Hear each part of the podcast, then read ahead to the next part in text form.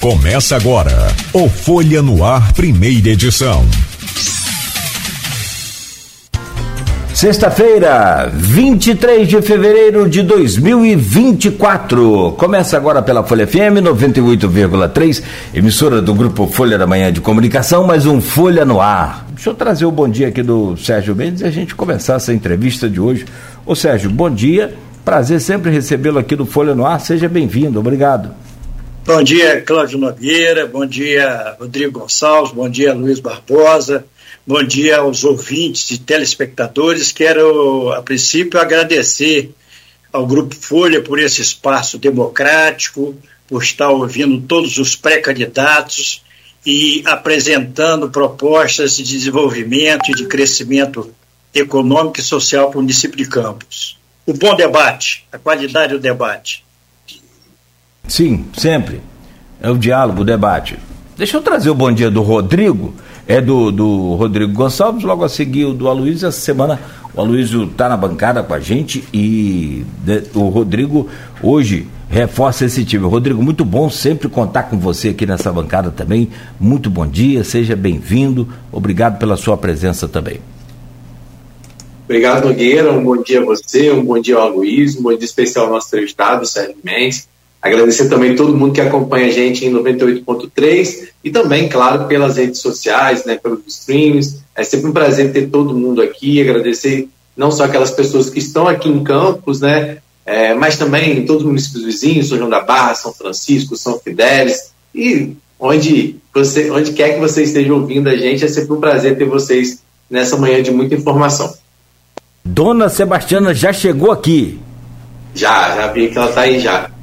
E, Aloysio, para essa semana o, o Maurício estava esperto aí, estava chegando mais cedo. Há uma disputa, para quem não sabe, aqui do Maurício, ouvinte nosso, número um de carteirinha, né? E Dona Sebastiana. Dona Sebastiana estava ganhando de goleada, mas eu acho que ele deu uma reagida essa semana, deu um. Tipo um. Uma, um aumentou o fôlego lá e, e. Mas hoje ele já perdeu. Também com o Rodrigo aqui na bancada, né? Não ia perder, não ia ganhar.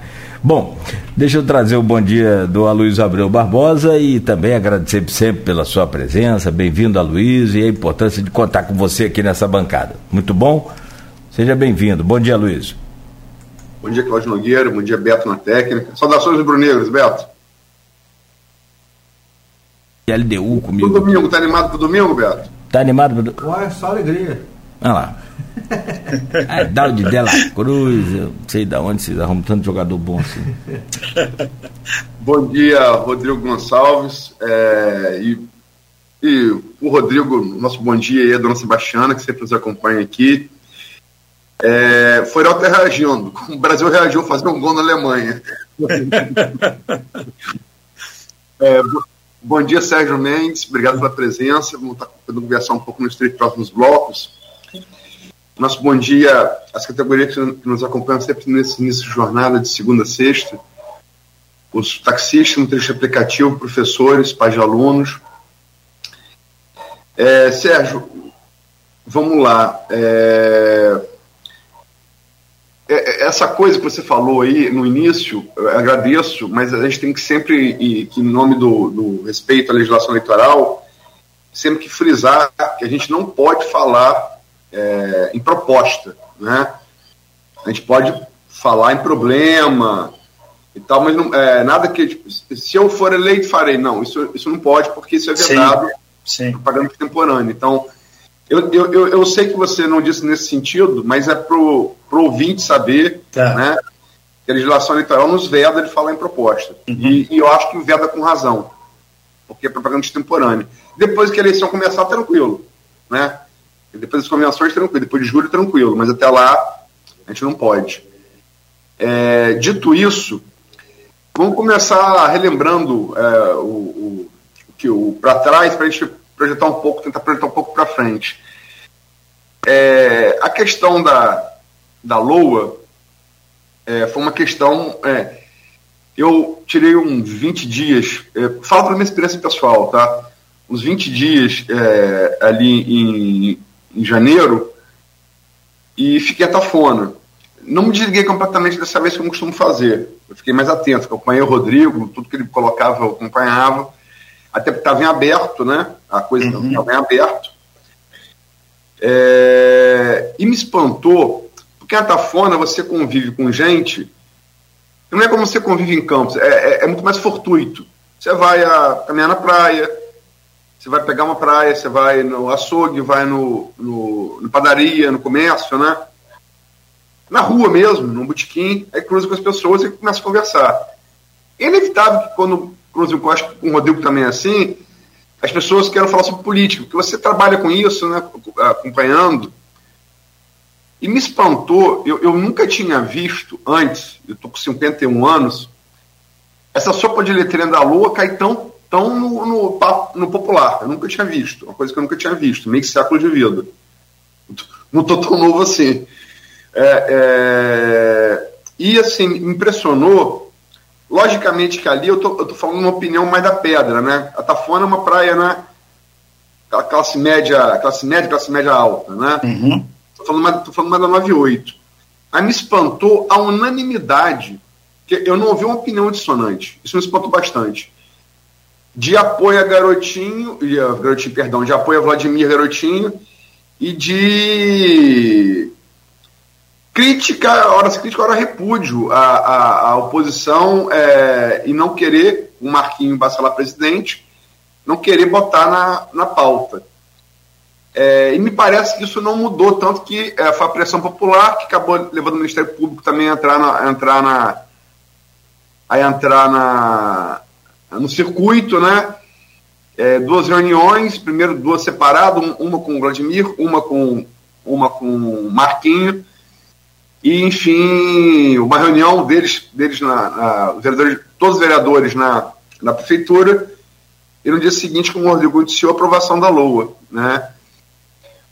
Como é que você viu isso? Eu pergunto porque a gente entrevistou aqui outro, outro candidato de oposição como você, Alexandre Buchaú, que pareceu não divergir muito dessa impressão inicial que eu dei, não. Ele classificou esse atraso da votação da LOA como um tiro de canhão no pé. Como é que você classifica? Olha, primeiro eu quero mandar um abraço para o Beto aí na técnica também, para os ouvintes e para os telespectadores que estão agora nos prestigiando. Veja bem, Luiz, eu acho que, não sei se vou fugir um pouco da resposta, do foco dessa pergunta sua, mas eu penso o seguinte: esse estresse se deu na cidade em, em virtude da falta de um espaço democrático para discutir o orçamento do município, de você ir nas localidades ter um orçamento participativo.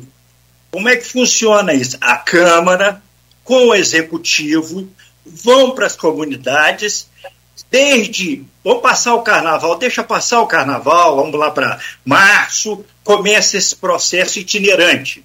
Vamos discutir o orçamento para o ano de 2025.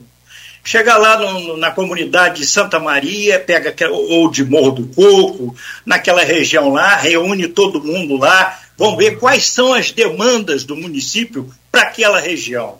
Depois vamos para Guarulhos, vamos para Baixada, vamos para a região ali de Serrinha, vamos fazer esse processo de orçamento participativo e democrático do, de março, abril, maio, junho. Quando chegar julho, agosto, envia esse orçamento para a Câmara, esse orçamento já está mais do que destrinchado, mais do que debatido com a Câmara, mais do que debatido com o Executivo, mais do que debatido com a população, e a população falando diretamente para o governo e para os vereadores quais são os problemas emergentes, e aí sim resolve-se prevê-se o orçamento em cima dessas demandas, que são as demandas é, é, mais prementes, mais urgentes da população de todas essas regiões. Então, acho que faltou, na verdade, o que falta, na verdade, é um ambiente democrático, é um ambiente transparente, é a participação da população nesse processo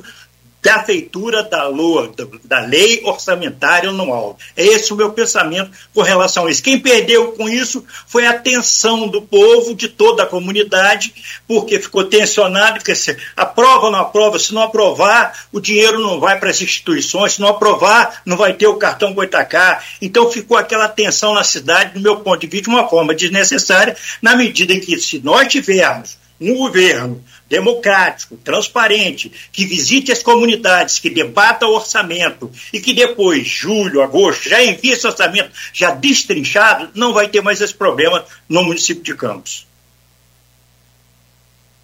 É, a, a ainda vai uma coisa que continua repercutindo na Câmara nessa volta, ainda essa questão, parece que a questão técnica foi superada, mas a questão política não foi superada. Então isso ainda acontece, muitas discussões na Câmara ainda em relação a isso, essas impressões, inclusive, que o Aloysio colocou aqui, cada grupo agora tenta defender lá, né, que quem saiu ganhando, né, por mais que eles falem que os dois cederam e a população no fim foi beneficiada, mas né, politicamente tanto um grupo quanto outro ainda tentam tirar proveito disso. Mas aí na volta dessa câmara a gente volta também com a atenção da questão da CPI da educação, que é um outro assunto que promete render ainda é, nesse ano legislativo tendo em vista as tentativas dos vereadores governistas de é, barrarem a CPI, né, tanto isso na justiça, tanto que o STF deu uma decisão que o Cláudio Nogueira falou no início aí, permitindo a, a permanência da CPI da educação. São duas coisas que estão sendo colocadas por parte da, dos governistas. A questão do Marquinhos Bacelar muitas vezes não cumprir o que está dentro do regimento, né? e aí, quando ele arquiva três CPIs para colocar a educação na frente é quando começa todo o questionamento da base, porque eles, eles alegam que sequer os recursos apresentados foram levados a plenário, então tem a questão regimental que vem sendo colocada. Mas também tem essa questão da investigação da CPI, que toda CPI, é, quando tem um número suficiente para ser aberta, ela é considerada legítima. Como que você vê esse impasse entre a questão dos vereadores é, tá, dos governistas quererem que a CPI não vá à frente por conta de questões regimentais e, por outro lado, né, a, os vereadores da oposição do Grupo Bacelar defendendo que ela é legítima. Como que você vê essa questão? Olha, o, o Rodrigo, eu governei essa cidade de 93 a 96. Os três primeiros anos meus foram aprovados na, no Tribunal de Contas e na Câmara de Vereadores. Quando chegou o ano de 96, e que aí é submetido ao Tribunal de Contas no ano de 97, e quem envia é o prefeito que foi eleito, é, no ano de 97, o prefeito da época, o Garotinho, ele, ele, junto com a Câmara, eles abriram uma CPI contra o último ano do meu governo. Vasculharam de cabo a rabo todos os setores do meu governo produziram um relatório enorme, enviaram para o Ministério Público, enviaram para o Tribunal de Contas, enfim, cumpriram a parte deles. Tudo absolutamente ficou provado que foi uma jogada política que nada, nada, em nada daquilo eu fui condenado. É, sete anos depois, Sete anos depois, faz conta de mentiroso, a minha conta veio aprovada do Tribunal de Contas. Quem era o presidente da Câmara na época, quando a conta chegou lá, era o Nelson Naim, o irmão do garotinho, o prefeito era Arnaldo Viana. Eram 21 vereadores. Quem tinha aberto a CPI? Doutor Edson Batista, que hoje presidiu a CPI eh, na época do meu governo. E, e aí o, a Câmara, eu fiquei sentado lá para esperar para ver o resultado daquele, daquela, do que, do que o, o, Tribunal de Contas havia enviado para a Câmara de Vereadores. Os 21 vereadores aprovaram o meu último ano de governo. Portanto, não teve nenhuma condenação, nenhuma. Nenhum, e doutor Edson, nesse dia, desceu lá do plenário e veio falar comigo assim: prefeito, você não está aborrecido comigo porque eu presidi a CPI, não. Porque a CPI não é acusatória, é investigatória. E o tribunal provou, mostrou que não existia nenhum ilícito da parte do seu governo. Eu falei, sem problema nenhum, Edson, eu compreendo isso perfeitamente. Então, quem tem medo de CPI é quem tem culpa no cartório. Eu, eu, eu parto desse princípio. Eu Estou falando pelo meu exemplo. Quem tem medo de CPI tem culpa no cartório. Agora, mais importante do que a CPI é a gente debater a educação de campos. O Marcelo Férez, secretário de Educação, um bom secretário, preparado. Eu conheci Marcelo menino, estudante ainda do ensino fundamental. Bom, qualificado. Agora, nós precisamos avançar na educação de campos, e é isso que os vereadores e o executivo precisam compreender. Avançar na educação de campos, como se faz isso? Nós temos que nós tínhamos que já ter esse plano de metas, no meu ponto de vista, de reformar todas as escolas e creches do município de Campos, que chegam a 230, 235 escolas e creches. Nós temos que colocar laboratório de informática em todas as escolas municipais de Campos, porque é a ferramenta atual, a ferramenta não é do futuro, não é atual, atualíssima. É inovação, é tecnologia, é TI. Isso é fundamental que tenhamos laboratório. Agora, não fazer o que o governo de São Paulo fez. Querer eh, substituir os livros didáticos por, por, por, por computadores, por smartphones, porque isso já retrocedeu. A Finlândia, que é um dos IDHs mais é, um dos maiores do mundo, já retrocedeu, que começou assim na escola lá, só com computadores, e voltou aos livros didáticos. A, a Suécia acompanhou, a, porque isso está emborrecendo a, a, o nosso jovem, só, só lidar com a tecnologia. O nosso cérebro está ficando mais preguiçoso, porque a gente não precisa fazer conta de calcular, a gente não precisa fazer conta de somar. Então, essa, essa escola que a gente precisa ter. Nós temos que avançar numa escola de tempo integral. A escola de tempo integral, vocês podem falar, mas simplesmente como faz? É cara. Nós temos que chamar o governo do Estado, o prefeito tem que chamar o governo do Estado, chamar o governo federal para essa parceria. O presidente Lula já assinou com esse princípio, com essa filosofia que ele pretende implantar no país. Então nós temos que cobrar. O Campos é um polo regional, Campos é um município de destaque no interior do estado do Rio de Janeiro. Nós temos que ter uma escola, nós temos que ter várias escolas de tempo integral para essa meninada ficar o tempo todo na escola e não ser recrutada pelo tráfico, não ser recrutada pela vadiagem. Essa meninada ficar ocupada o dia todo. Então é essa escola. O prefeito da cidade, ele é o líder da cidade. Quando a gente delega o voto ao prefeito, a gente diz para ele, olha, lidera a gente. E aí ele tem que, determinadas discussões, levantar as questões, como eu fiz. Eu fiz com relação ao, ao heliporto do Farol. Os, os, petroleiros embarcavam na Petrobras, lá em Macaé. Eu fui, na, eu fui com a minha equipe, técnica, mostrei ao superintendente da Petrobras lá em Macaé, disse para ele: se, se, nós colocarmos o heliporto aqui na praia do Farol de São Tomé, e os helicópteros vão diminuir o tempo de voo e vai, diminuir, e vai ser mais seguro para aqueles que estão embarcando, que vai ser um voo mais curto.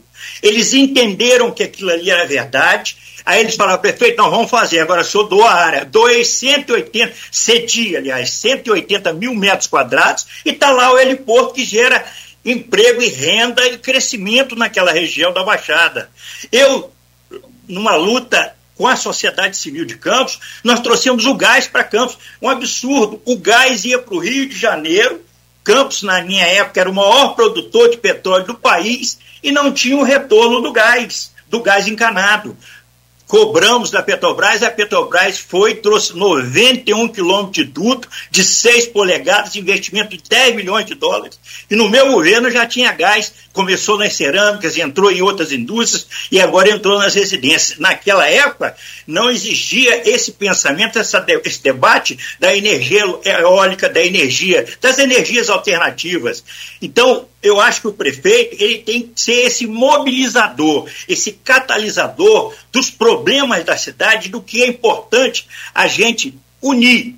Nós temos que ter o princípio básico da união, unir Câmara, unir governo do estado, unir governo federal e vamos resolver o problema de um município que é o polo regional, é um município que é o destaque na comunicação, que é o destaque na educação, é o maior município do interior do estado de Rio de Janeiro e que precisa figurar no seu lugar de destaque. É essa compreensão, é isso que nós temos que levar, é essa mensagem para a população e para os governantes, para que eles compreendam isso. A escola tem que ser tempo integral, a escola tem que ser valorizado o professor, a escola tem que ter o laboratório, a escola tem que ser todas reformadas e vamos ver de que forma nós queremos caminhar e encaminhar essa escola e essa criançada. Qual é o segmento?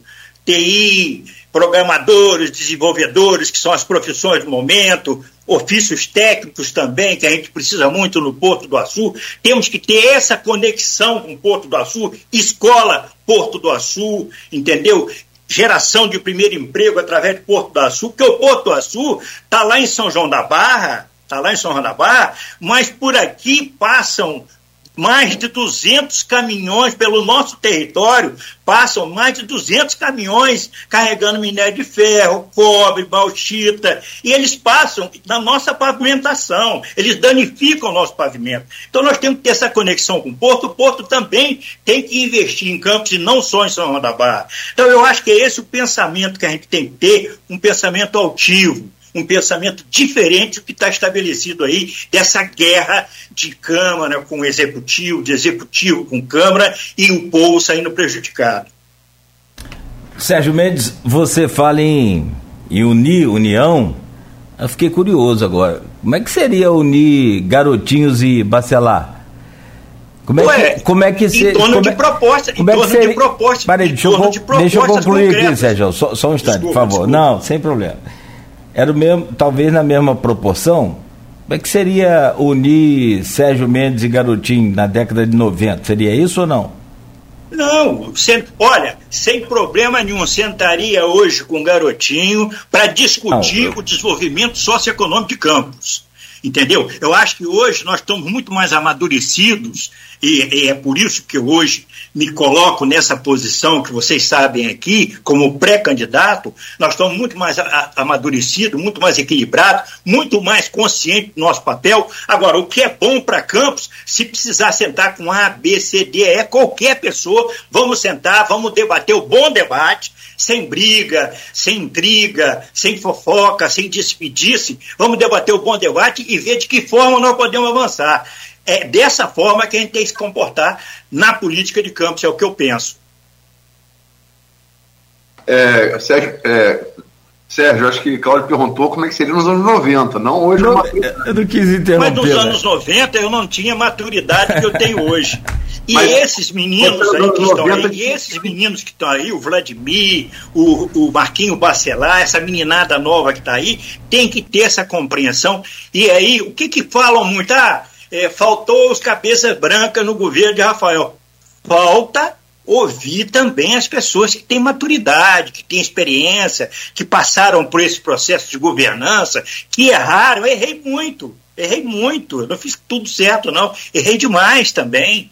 Agora, é, é, hoje, com o tempo, com as observações, depois eu fui presidente da Codeca, depois fui assessor do deputado Ponte Pitangu, então eu tive toda uma trajetória de, de luta, e de debate, e de entendimento, e de, de- de- hoje de compreensão de que nós precisamos de harmonia, de harmonia no município de Campos, e aí trazer todos os atores, sejam de que partido for, para o bem comum da nossa cidade. É esse o princípio básico. Sérgio, é, é, sim, mas a pergunta de Nogueira foi como é que seria nos anos 90. Porque nos anos 90. Não, nos anos 90 nós brigamos deixa eu dar a pergunta. Claro, claro. Nos anos 90, né? Quando você e Garotinho tinham uma idade parecida a que tem hoje Vladimir e, e Marquinho, e Rodrigo, e Caio, e Rafael. A pergunta dos, fa- faz a pergunta, não foi, Nogueira? Exatamente, eu, eu comecei a interrompê-lo Sim, mas não eu quis. respondi. Mas Mas, era- eu respondi. Respondeu que hoje você Hoje você- senta. Tá bom, mas aí hoje a gente, po- e, o garotinho pode passar isso para Vladimir, que é filho dele, eu posso passar isso para a oposição, que sou oposição, entendeu? Que a gente precisa dessa maturidade. Que esse reme-reme, que essa briga, que essa puxada de corda, cabo de guerra para lá e para cá, isso não acrescenta para a cidade, isso não agrega. É isso que a gente tem que entender. Então, nós temos que ter esta compreensão para avançar campos, para fazer com que essa cidade seja uma cidade melhor para todo mundo, que seja uma cidade melhor e que e tenha assistência social para todos, em que tenha, é, assist, que tenha desenvolvimento econômico para todos. É esse o pensamento. Eu, lá atrás, porque fui, fui acusado por. fizeram uma série de de acusações infundadas, dizendo que eu roubei a prefeitura, levei 4 milhões para casa. Então eu processei o garotinho. Eu processei o garotinho e agora, no ano 2022, ganhei em última instância no Supremo Tribunal Federal por danos morais e essa ação está em execução, deve estar tá em torno de 500 mil reais.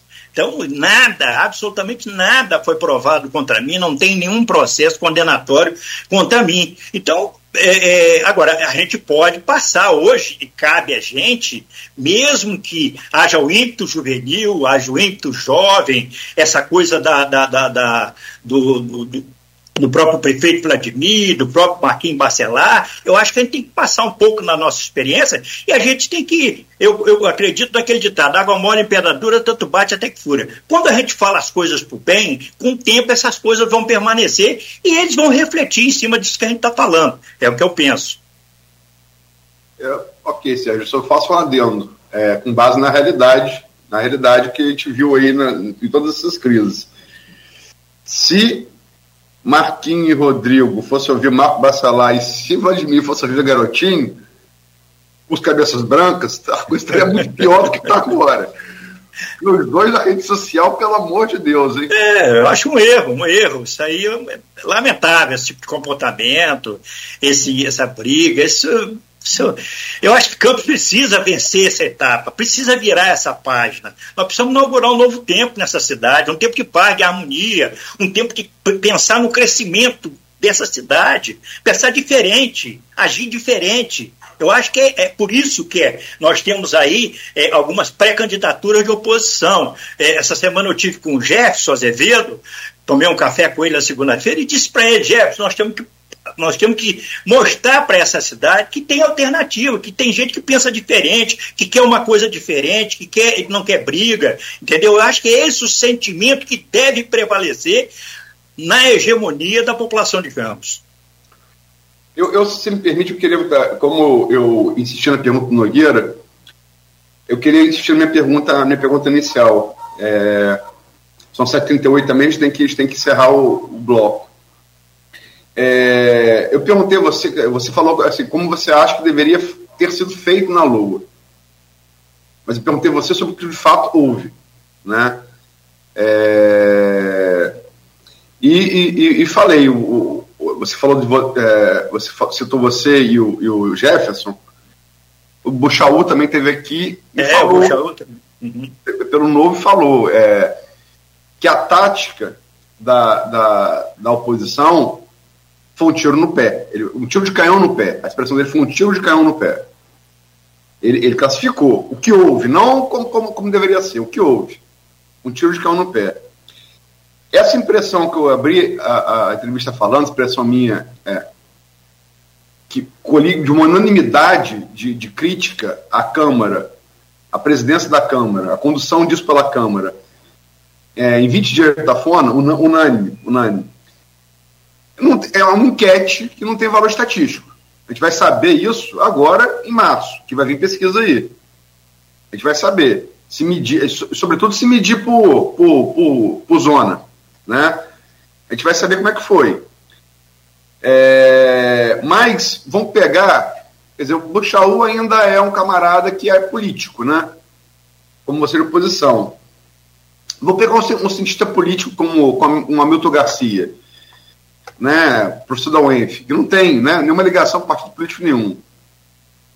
Ele colocou aqui, é, na época da Lua, é necessário que o Poder Legislativo tenha maior qualidade. O espetáculo que a gente viu foi meramente de embate político, na disputa de oligarquias, por conta do calendário eleitoral. Isso beira mais a chantagem política. Como é que você vê? O que houve, não, não como deveria ser. Olha, o que eu vejo é o que a população ficou, eu fiquei na apreensivo com essa, essa, esse cabo de guerra, onde a Câmara, a oposição puxava para um lado, a prefeitura puxava para o outro, e aí tensionando a sociedade, onde, onde, é, é, onde as instituições filantrópicas que precisavam do, do, recurso, os hospitais contratualizados precisavam de recurso, o cartão Goitacá precisava de recurso, ficou uma tensão que eu achei desnecessária. Eu vou dar o um exemplo do meu governo. Eu governei o primeiro biênio com Paulo Feijó, presidente da Câmara, que era oposição PSDB. O único problema que eu tive com Paulo Feijó, o único, com a Câmara, foi que abriu uma CPI contra o governo de Garotinho. Foi o único problema. Com relação ao meu governo, zero problema. No segundo biênio, no último biênio, era o saudoso Edson Coelho dos Santos, que depois ele faleceu no final do, do biênio dele, e aí o Sivaldo Abílio era vice-presidente, assumiu a presidência. Não tive zero problema com a Câmara. Então, eu acho que é uma questão de dialogar. É dialogar o executivo com o legislativo. Olha, no meu, no meu, no meu, meu governo, você pode estar certo que o nosso diálogo era um diálogo muito aberto e era um comportamento diferente desse que a gente está aí. Eu tinha na Câmara, Luiz, 17, eram 21 vereadores, 17, 18 votos. Eu só nunca tive unanimidade de votos porque o Antônio Carrangel, que era do PT, e aí, por ser oposição ao governo, aquela oposição radical, ele sempre votava contra. Mas eu já cheguei a ter 20 votos.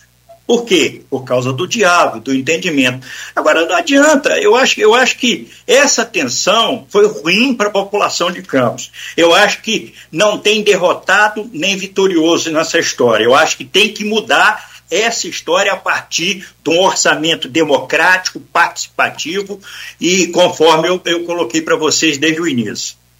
Não, que, que é um orçamento participativo seria um avanço, não tem a menor dúvida. Agora, que houve derrotado e houve vitorioso, houve. E para não ficar na opinião, vamos saber quando sair pesquisa. Que houve, houve. Isso não depende de, de opinião. É estatística, é número. Claro. Vamos saber se a pesquisa se movimentou. Não houve, a pesquisa não se movimentou. Não houve movimento. Se movimentou, a gente vai saber para onde, né? Agora, você... É, essa, é, é, essa coisa que o Hamilton Garcia diz, professor da UENF, cientista político, que beirou a chantagem política. Você concorda, discorda, por quê? Eu acho que. Bom, se, se, se o debate foi em cima de mudar alguns pontos do orçamento, de, de carregar recursos mais numa área do que na outra, colocar mais recursos da educação, é um debate altivo. Não vejo por que não sentar à mesa, não negociar, não readequar o orçamento, entendeu? Agora eu não sei o que foi conversado lá dentro do SESEC, lá dentro do, da sede do governo. O que, que eles conversaram lá, em, lá, lá dentro. Agora, se foi com esse propósito, e pelo menos eles externaram isso publicamente, achei que foi um ganho assim ínfimo da oposição na questão da mexida do orçamento, achei que ganhou praticamente nada, porque se carregasse mais no orçamento da educação, mais no orçamento da saúde, ou habitação popular, ou coisas que são mais prementes, mais urgentes, mais importantes, tudo bem. Agora, eu vi lá alguns detalhes que não achei com tanta significância e achei que não precisava dessa guerra toda, não precisava dessa briga toda.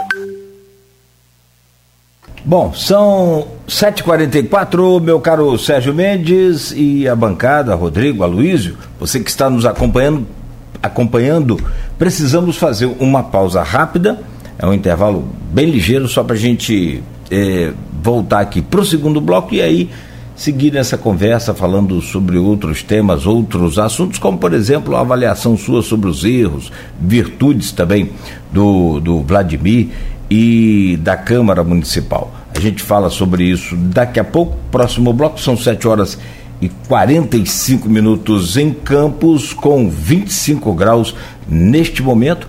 O Folha no Ar tem o oferecimento de Coagro, Proteus Unimed Campos, Laboratório Plínio Bacelar e Vacina Plínio Bacelar. Estamos com o Rodrigo Gonçalves e o Aloysio Abreu Barbosa na bancada conversando com o ex-prefeito de Campos, jornalista e agora pré-candidato a prefeito também de Campos, Sérgio Mendes. Eu chamo você, meu caro Rodrigo Gonçalves, para fazer a gentileza de abrir esse bloco.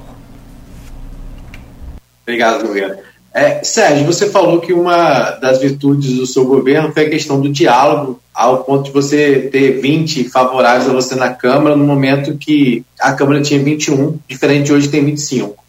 Muito se fala também desse poder de diálogo do Vladimir, desse poder de articulação dele, é, tanto que durante um bom tempo a Câmara viveu um clima de pacificação, né, e, e depois, né, num acordo, num diálogo que ele teve com o Rodrigo Bacelar, presidente da LEG, na época, claro, aí, vamos dizer assim, é, articulado pelo governador Cláudio Castro, e também essa relação que ele tem também com o governo federal, é, ou seja, falam muito desse, dessa questão do diálogo do Vladimir, do poder de diálogo dele, do poder de articulação. Você veria isso como realmente uma qualidade do governo dele, como é colocado? Olha, Rodrigo, é, acho que ele é uma pessoa diferente do pai nesse aspecto ele é mais do diálogo, ele é mais da, do entendimento, se articula melhor do que o pai. O pai é belicoso, o pai é, é de guerra, é briga, a gente sabe do comportamento, né? Agora, o que eu penso é que ele precisa levantar os grandes debates do município.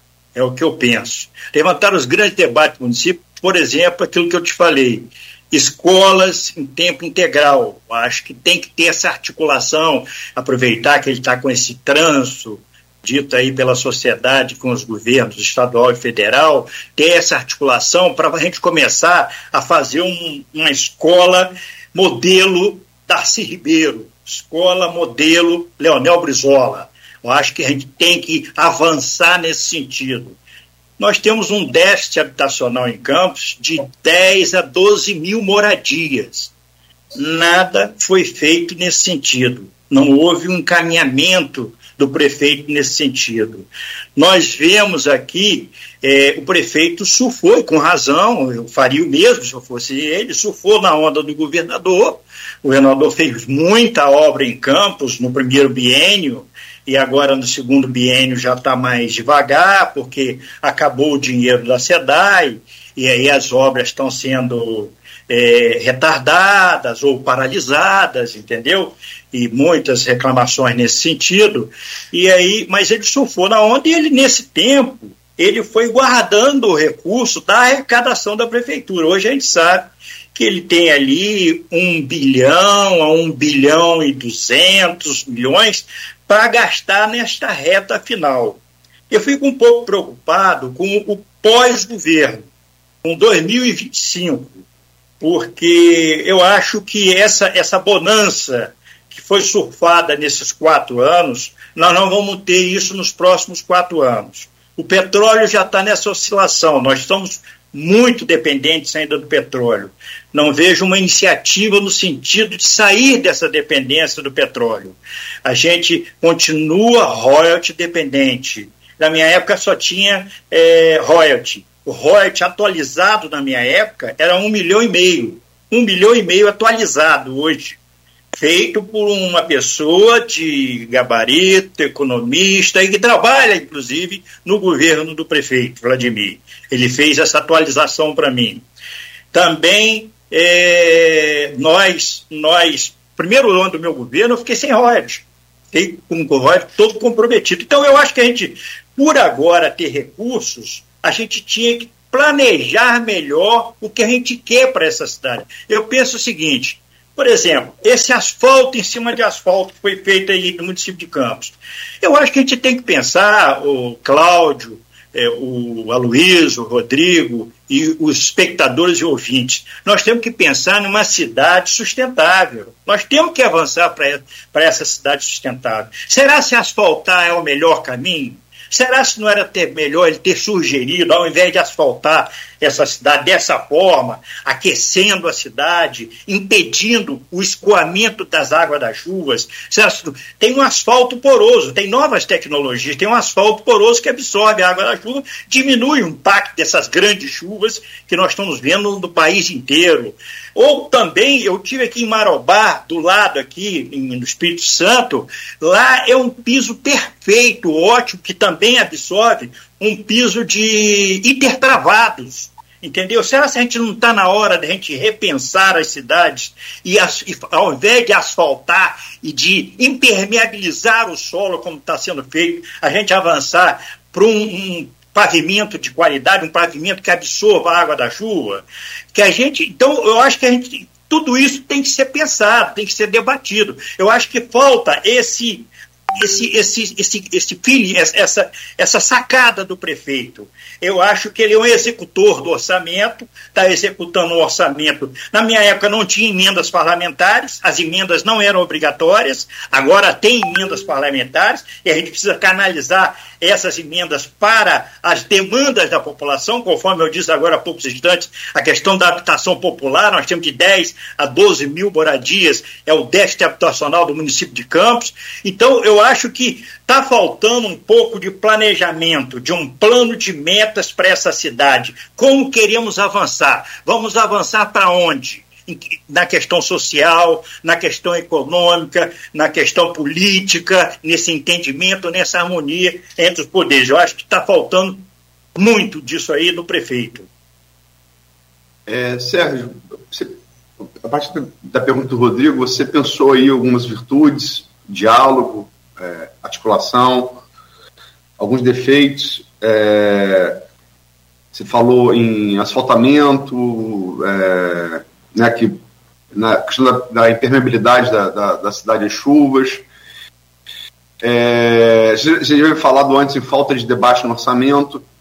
Eu queria que, de maneira geral, um tema do grupo, você estabelecesse, no seu, no seu, na sua visão, por óbvio, quais seriam hoje é, os principais erros e virtudes do governo Vladimir Garotinho, os principais erros e virtudes da, do biênio Marquinhos Bacelar como presidente da Câmara, por favor. Olha, Luiz, é, acho que o prefeito, conforme eu disse há poucos instantes, o Marcelo Férez acha um bom secretário, é, avançou na educação, mas avançou pouco, acho que poderia avançar muito mais, que o prefeito tinha que carregar mais a mão na questão da educação, entendeu? Porque educação é fundamental para a emancipação do povo, para o crescimento econômico da cidade, entendeu? Para tirar essa garotada da rua. Então, acho que ele tinha que ter colocado mais recursos, mas ali naquela área da educação, avançamos, sim, a cidade avançou, tenho que reconhecer isso. Na, o, o, o Weiner Teixeira é um bom secretário de administração. Eu, essa, eu tenho dúvidas com relação ao que foi difundido ontem na mídia, que está saindo hoje, e com relação a esse termo de, eh, de, termo de ajustamento de gestão, o TAG, termo de ajustamento de gestão, que foi aprovado agora pelo Tribunal de Contas. Eu não sei, confesso a vocês, eh, me desculpe a ignorância, eu não tenho conhecimento jurídico. Na minha época, não precisava de TAG para poder terceirizar para poder dar direitos trabalhistas a esses funcionários que são RPA. Na minha época, o próprio Garotinho, quando me sucedeu, ele criou uma. Existia uma cooperativa onde ele colocou os funcionários naquela cooperativa que pagava todos os direitos trabalhistas das pessoas que trabalhavam na prefeitura. O Arnaldo Viana foi reeleito, continuou o governo e foi reeleito e continuou com a cooperativa. Então, esses funcionários, naquela época, tinham essa garantia legal. Eram da cooperativa, tinham direitos trabalhistas, PES, 10 terceiro, fundo de garantia, tinha tudo isso. Eu não sei se a lei de lá para cá mudou a ponto de precisar de um tag, ou se foi, na verdade, uma forma de dar uma empurrada com a barriga, porque se você for ver, o prefeito começou aplicando no primeiro ano, no 2022, entre 15 milhões no pagamento pessoa física. O prefeito chegou em 2023 com 80 milhões no pagamento pessoa física. E deve chegar agora em 2024 a 100 milhões de pagamento pessoa física. Que pessoas físicas são essas?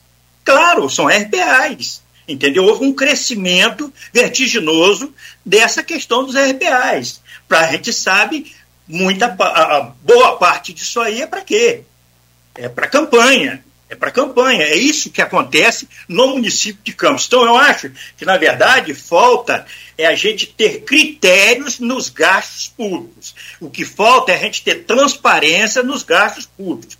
Eu quero que o prefeito venha público e diga 100 milhões para gasto em pessoa física. Isso é para gastar em quê? No RPA? Por que, que esses RPAs, ah, porque precisava desse termo de ajustamento de gestão, que foi aprovado ontem pelo Tribunal de Contas, que já existia cooperativa nos governos de Garotinho, de Arnaldo, do próprio pai dele. Então eu tenho minhas dúvidas com relação a isso. Agora, tem avanços, tem, eu acho, o, o, o, o, o Wagner Teixeira, um bom secretário, faz um bom trabalho ali, avançou ali na questão de pessoal. Acho que o Marcelo Fé da Educação também avançou ali naquela questão da educação. E acho que tem esses aspectos do avanço, mas eu acho que o, o prefeito ele tinha que carregar mais nas áreas que demandam mais. A saúde não é só reformar prédio, não é só isso existe uma demanda reprimida de consultas, existe uma demanda reprimida de, de, de, de, de, de média complexidade, de, de, de exames, de cirurgias, que a gente às vezes precisa falar com alguém para poder acelerar o processo. Existe. Está tá, tá melhor? Está melhor? Tá, tá menos pior? Vamos dizer, está menos pior. Mas eu acho o seguinte: o Conselho Municipal de Saúde, eu acho que a gente precisa avançar no seguinte, e propor isso ao Conselho. O Conselho Municipal de Saúde, ele não pode ser um conselho só para debater a saúde, ele tem que ser um conselho fiscalizatório. Como? Licitação da saúde. Conselho tem que tirar dois membros que conhecem a licitação ir lá para a licitação e acompanhar a licitação. Como é que está sendo feita essa licitação? Uma vez feita, ganhou a empresa, vamos lá na conferência de se comprou um milhão de ampolas, se chegaram um milhão de ampolas. Se chegou aquilo que está tá lá destinado na, na nota fiscal. Porque muita gente nesse país, não estou dizendo que isso está acontecendo em Campos, muita gente, são 5.570 municípios, e isso acontece a rodo nesse país. Então, os conselhos eles precisam ser atuantes nesse sentido. E o governo tem que oferecer toda a facilidade para que esses conselhos possam atuar nessa fiscalização e no controle de tudo que chega na prefeitura. Eu acho que aí a gente vai começar a pensar duas vezes, que é não só se submeter à fiscalização da Câmara, que é o papel dela, como também desses conselhos. Então eu acho que a gente precisa avançar a cidade nesse sentido. Transporte público, uma promessa do prefeito, Luiz, não resolveu. O terminal eh, rodoviário, o terminal eh, de passagem, vai ser bonito, vai dar mais conforto ao usuário, mas tem que ter integração. Eu quero ver se essa integração vai sair. Olha, eu conversei com Jaime Muniz, é o secretário de Mobilidade Urbana de Macaé. Ele é do meu partido, do Cidadania. E eu perguntei a Jaime, Macaé são 1.200 quilômetros quadrados, Campos são 4 mil quilômetros quadrados. Eu perguntei a ele, quantos ônibus servem a Macaé? Ele falou, 230 ônibus. Quanto que a população paga o valor da passagem? Um real, mas aí a prefeitura, a prefeitura subsidia. Sabe quanto é o subsídio da prefeitura? Noventa centavos por cada passagem. Então é R$ 6,90 a passagem de lá. A prefeitura complementa o restante. Aqui em Campos foi feita uma licitação em 2013 no governo da Rosinha Garotinho, da mãe do prefeito, onde teríamos que ter 320 ônibus, 324 ônibus circulando na cidade. Sabe quanto nós temos? 125 ônibus circulando na cidade e 225 vans circulando na cidade. Esse sistema é caótico, não funciona, não vai funcionar. Então precisa atacar esse problema de frente. E o, o trabalhador não está conseguindo chegar na sua casa, não está conseguindo voltar para sua casa para descansar. Está chegando tarde, parecendo aquele trabalhador lá do Rio de Janeiro que trabalha em, que mora na região, na Baixada, tem que trabalhar lá no centro. Leva duas horas no ônibus, numa cidade que a área urbana não é tão grande assim. Então, acho que é um problema, isso aí é um, é um, é um, é um problema é, crônico que enraizado no governo do prefeito Vladimir, que ele prometeu que iria resolver e não resolveu. Entendeu? Então eu acho que é, é, é, é a questão da habitação popular, volto a dizer, zero, não fizeram nada na questão da habitação popular. Então eu acho que ainda tem muita coisa a se fazer e eu quero aqui lançar um desafio, tá, Luiz?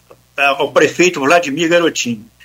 Eu quero que, se porventura, muita água vai passar embaixo da ponte, se porventura ele ganhar, eu quero que ele diga, desde agora, publicamente, que ele vai cumprir os quatro anos do próximo mandato dele de, de prefeito. Eu quero que ele diga isso é, publicamente. Prefeito Vladimir, você, a sua equipe, alguém deve estar me ouvindo agora. Diga publicamente, se porventura você ganhar a eleição, se você vai cumprir os quatro anos do governo seguinte.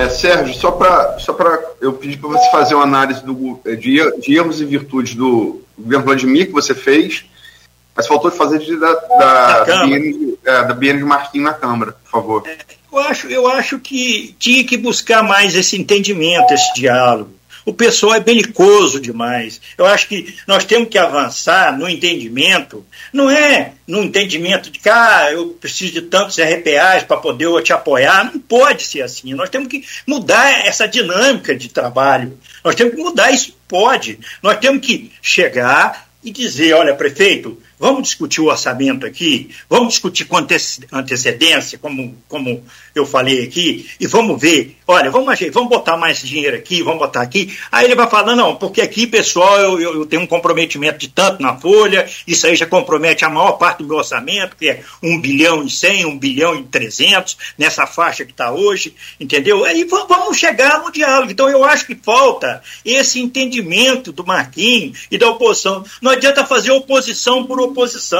Não adianta fazer oposição para dizer, ah, eu quero marcar uma oposição porque eu sou contra os garotinhos, porque eu sou contra o garotinho. Não adianta. Não é isso que a cidade quer. A cidade quer progresso. A cidade quer saúde, quer educação, quer transporte, quer trabalho. E é essa, é para isso que elegeram os vereadores. Eu acho que está faltando esse entendimento, essa busca desse diálogo junto ao Executivo de Campos e junto a outros órgãos também, o presidente da Câmara é, é, é irmão do presidente da Alerj, da Assembleia Legislativa. Então podemos fazer muito mais para o campus, podemos realizar muito mais, é uma oportunidade única e a gente não pode desperdiçar. Eu acho que estão desperdiçando um momento histórico de campos, de fazer com que a cidade tenha mais impulso, que cresça mais. Você falou em, em erro e virtude. Virtude? É. Bom, ali, virtude quando, quando aprovam matérias que são de interesse da população. Eu não digo, eu, eu, eu, eu acho que o, o, qual é o papel do vereador? O papel é fazer leis, eu acho que ali poucos fazem leis, e o papel é fiscalizar o executivo e propor também com relação à cidade, porque o vereador tem a base dele, tem as demandas da base dele. Então, eu acho que quem leva as demandas e que o prefeito atende nas suas comunidades, eu acho que é o acerto desses vereadores. Eu acho que trabalhar em comum acordo com o prefeito é muito melhor do que você trabalhar sendo oposição ao prefeito. O, prefeito, o vereador, ele sabe, porque o prefeito ele não está em todos os lugares ao mesmo tempo. Ele não tem tempo para ver tudo. Muitas vezes botam bola nas costas dele. Muitas vezes não, ele tem coisas que acontecem no governo que ele não sabe. Então, o prefeito precisa desse olhar do vereador, da sua comunidade. E aí precisa desse diálogo. Olha, prefeito, a, a demanda maior está sendo essa, ou isso, aquilo. Então, acho que está faltando, na verdade, esse entendimento. E com relação aos vereadores da Câmara, aqueles que estão ali é, atendendo a sua base a partir da, do, do, trabalho do executivo e que deveriam estar formulando mais leis, formulando mais leis municipais, é um, vamos botar aí, eu daria uma nota 6, a 7, uma mediana ali. Você tá, gostou da nota, Cláudio? É, cê, cê, cê, ah, desculpa, Aloysio. Para Marquinhos, 6 ou 7? É o conjunto. conjunto. Para oposição na Câmara, 6 ou 7? Não, o conjunto da obra ali. Eu acho que a oposição não pode ser oposição, e, e pelo menos é o que tenho visto. Eu tenho visto eles falarem, só, só um parênteses, eu tenho visto eles dizerem, o Marquinhos dizer publicamente, que quer esse entendimento, que aí tem matérias que são votadas lá e tal. Se estão votando coisas que são de interesse da população, é uma nota 5, 6. É uma nota 5, 6. Não, 5 ou 6? 5, 5. E para o governo Vladimir? Ah, para o governo, acho que seria uma nota 6,5. 6,5. Que Não. volta a avançar nessas áreas que eu disse para vocês. que são fundamentais para a população e que não estão sendo observadas. Não, eu, ia, eu ia fazer essa. Roubar essa, essa, esse gancho aí de Aloysio, que ele é, ele que sempre pergunta sobre essa nota, e quando você falou a nota, eu falei, me quebrou. Mas olha só, ô, ô Sérgio, a, a, a, assim, eu tenho a impressão que, e há muito tempo com essa coisa de rádio, você sabe da Continental, que você teve aqui na época da Continental, a gente fazia. Foi aprendiz seu. nada, que nada. É, então, assim, a gente fazia muita consulta popular ao vivo, e do nada a gente fazia, ó, hoje quero saber em quem você votou para vereador. Você mesmo fazia muito isso, sorteava as coisas e tal.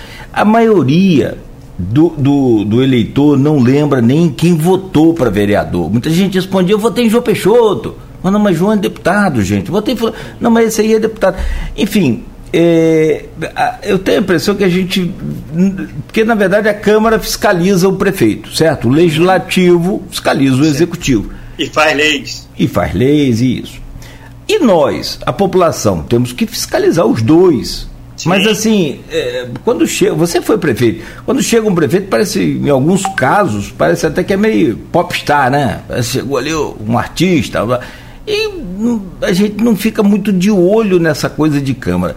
Mas a LOA trouxe à tona aí a participação da, da população, o, o chamado engajamento é, é, da população no assunto Câmara.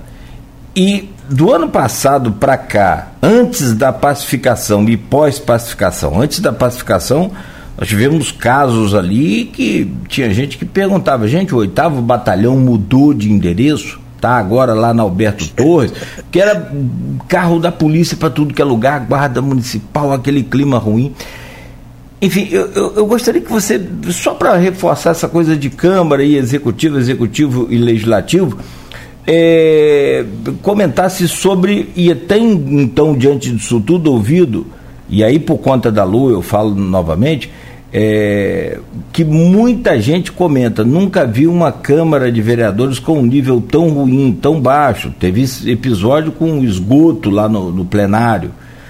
Você, como político e como ex-prefeito, como é que avalia esse atual cenário e diante de uma véspera de eleição que a gente está agora no próximo 6 de outubro? Como é que você pode, se é que é possível prever isso em termos de é, decoro parlamentar também, decoro executivo, enfim, decoro político?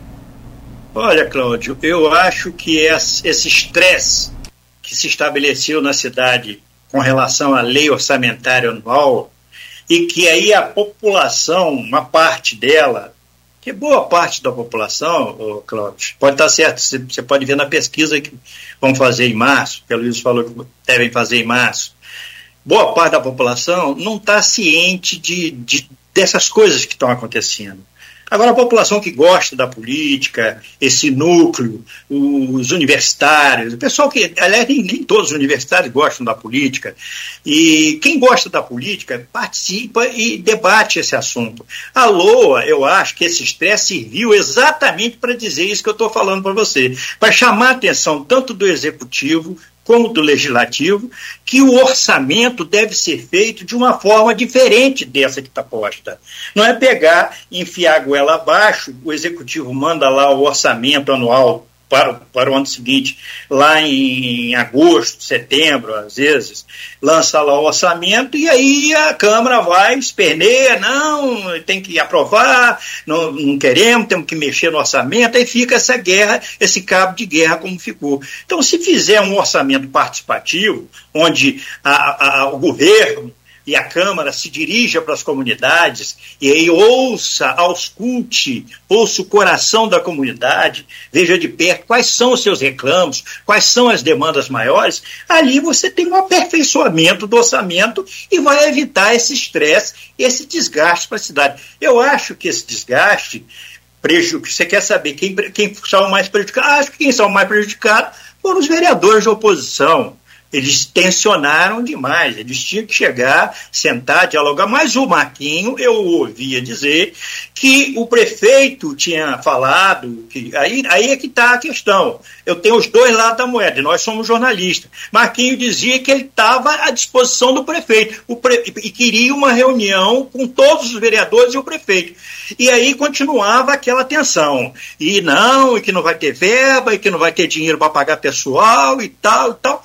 Na última hora, entra o judiciário, olha que coisa desnecessária, o Ministério Público entra para intermediar a questão, aí o prefeito vai resolve fazer a reunião com os vereadores do SESEC, com todos os vereadores. Mas eu vi algumas vezes Marquinhos falando, prefeito, nós queremos uma reunião com todos os vereadores, com o seu gabinete. Então, isso aconteceu, isso eu vi se eu vi. Então não precisava essa celeuma toda, mas essa celeuma toda serviu para a gente entender que é importante o orçamento democrático, transparente e participativo.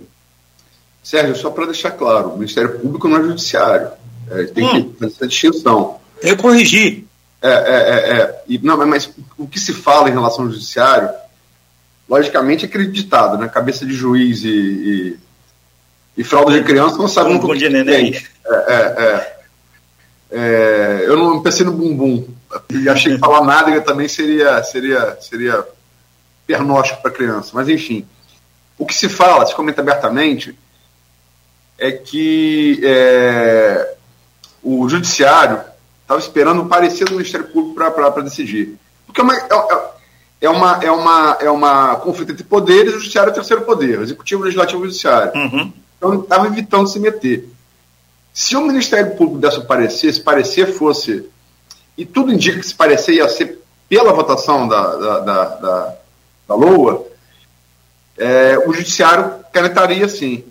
E que isso foi fundamental, inclusive, para Marquinho ter recuado. Né?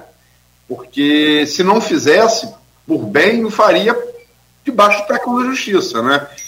E diferente da CPI da, da, da, da educação, não haveria tempo para tentar reverter isso no TJ a partir da influência de Rodrigo Lamerge, né? Então, isso, isso foi, foi, falado à época, né? Você certamente ouviu isso, né? Eu, eu ouvi várias declarações de Marquinhos, não sou aqui advogado dele, não sou, não estou defendendo ele, agora eu quero ser justo e imparcial. Ouvi lá atrás ele dizendo, prefeito, faça uma reunião com a Câmara toda, no seu gabinete, para a gente discutir essa LOA, que a gente quer fazer algumas mudanças. Eu ouvi isso várias vezes. Eu vi gravações dele na, na internet, na, na, nas mídias sociais dele. Entendeu? Não, você, eu só pergunto se você, se você ouviu, você está ciente que, falado abertamente, era isso, que é, o judiciário ia se posicionar, já havia sido provocado, né, não deu liminar, estava esperando o Ministério Público se manifestar. O Ministério Público talvez se manifestasse pela votação, por conta das entidades assistenciais que vão ficar sem, sem poder funcionar, tipo a POI, Irmã Solidariedade, a PAP, enfim. É, e aí o Judiciário cantaria é, é, para ter a sessão, né, para ter a votação. E a partir daí houve o recuo. Você está ciente disso? Ah, ah, ah, eu, aí, aí, Olívio, sabe o que, que eu acho? O judiciário ele é imprevisível. Tem uma série de, de, de nuances jurídicas, de interpretações da lei. Tanto é verdade que nós estamos vendo o caso da CPI da educação. Cai a CPI, volta a CPI, cai a CPI, volta a CPI, a CPI lá foi confirmada lá no STJ.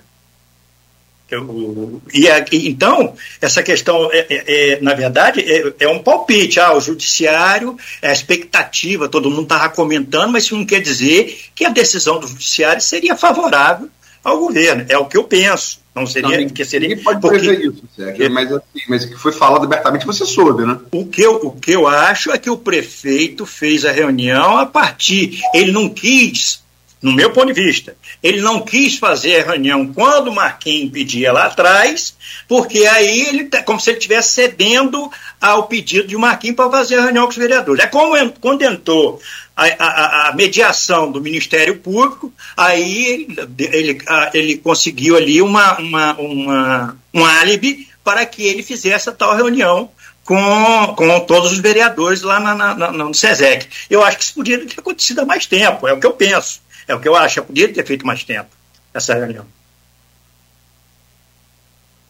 É, eu não tinha ouvido esse, esse lado desse comentário, a gente ouviu sempre aí muito, e aí sim, abertamente, como o Luiz disse, essa questão do. do da, que foi até uma saída menos feia por causa da, do Marquinhos ter travado essa lua. Mas vamos adiante. São 8 horas e 24 minutos. Meu caro Sérgio Mendes, nosso convidado aqui na bancada hoje, o Aloysio e o Rodrigo Gonçalves.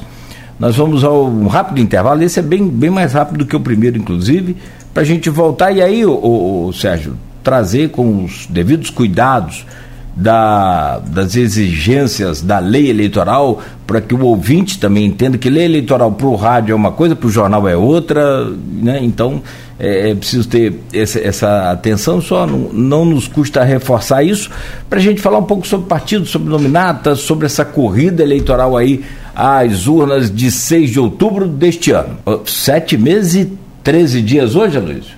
Dois Sete meses hoje, e 20, 13 23. Isso aí. Nós estamos aqui. Contagem no... regressiva. Como, é, como é que é, garotinho? Tic-tac, tic-tac. boa, boa, boa, boa, boa.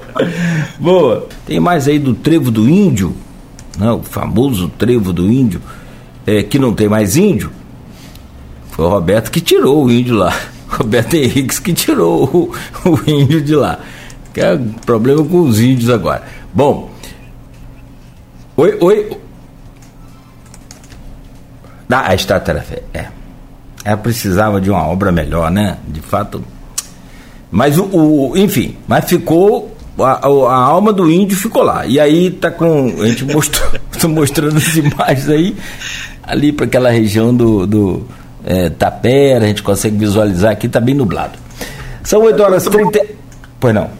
Desculpa. Não, desculpa. pode falar, pode falar. Você ia falar? Tem uma história também que não era. Não, começou a rolar, não era. Isso antes da rede social, né?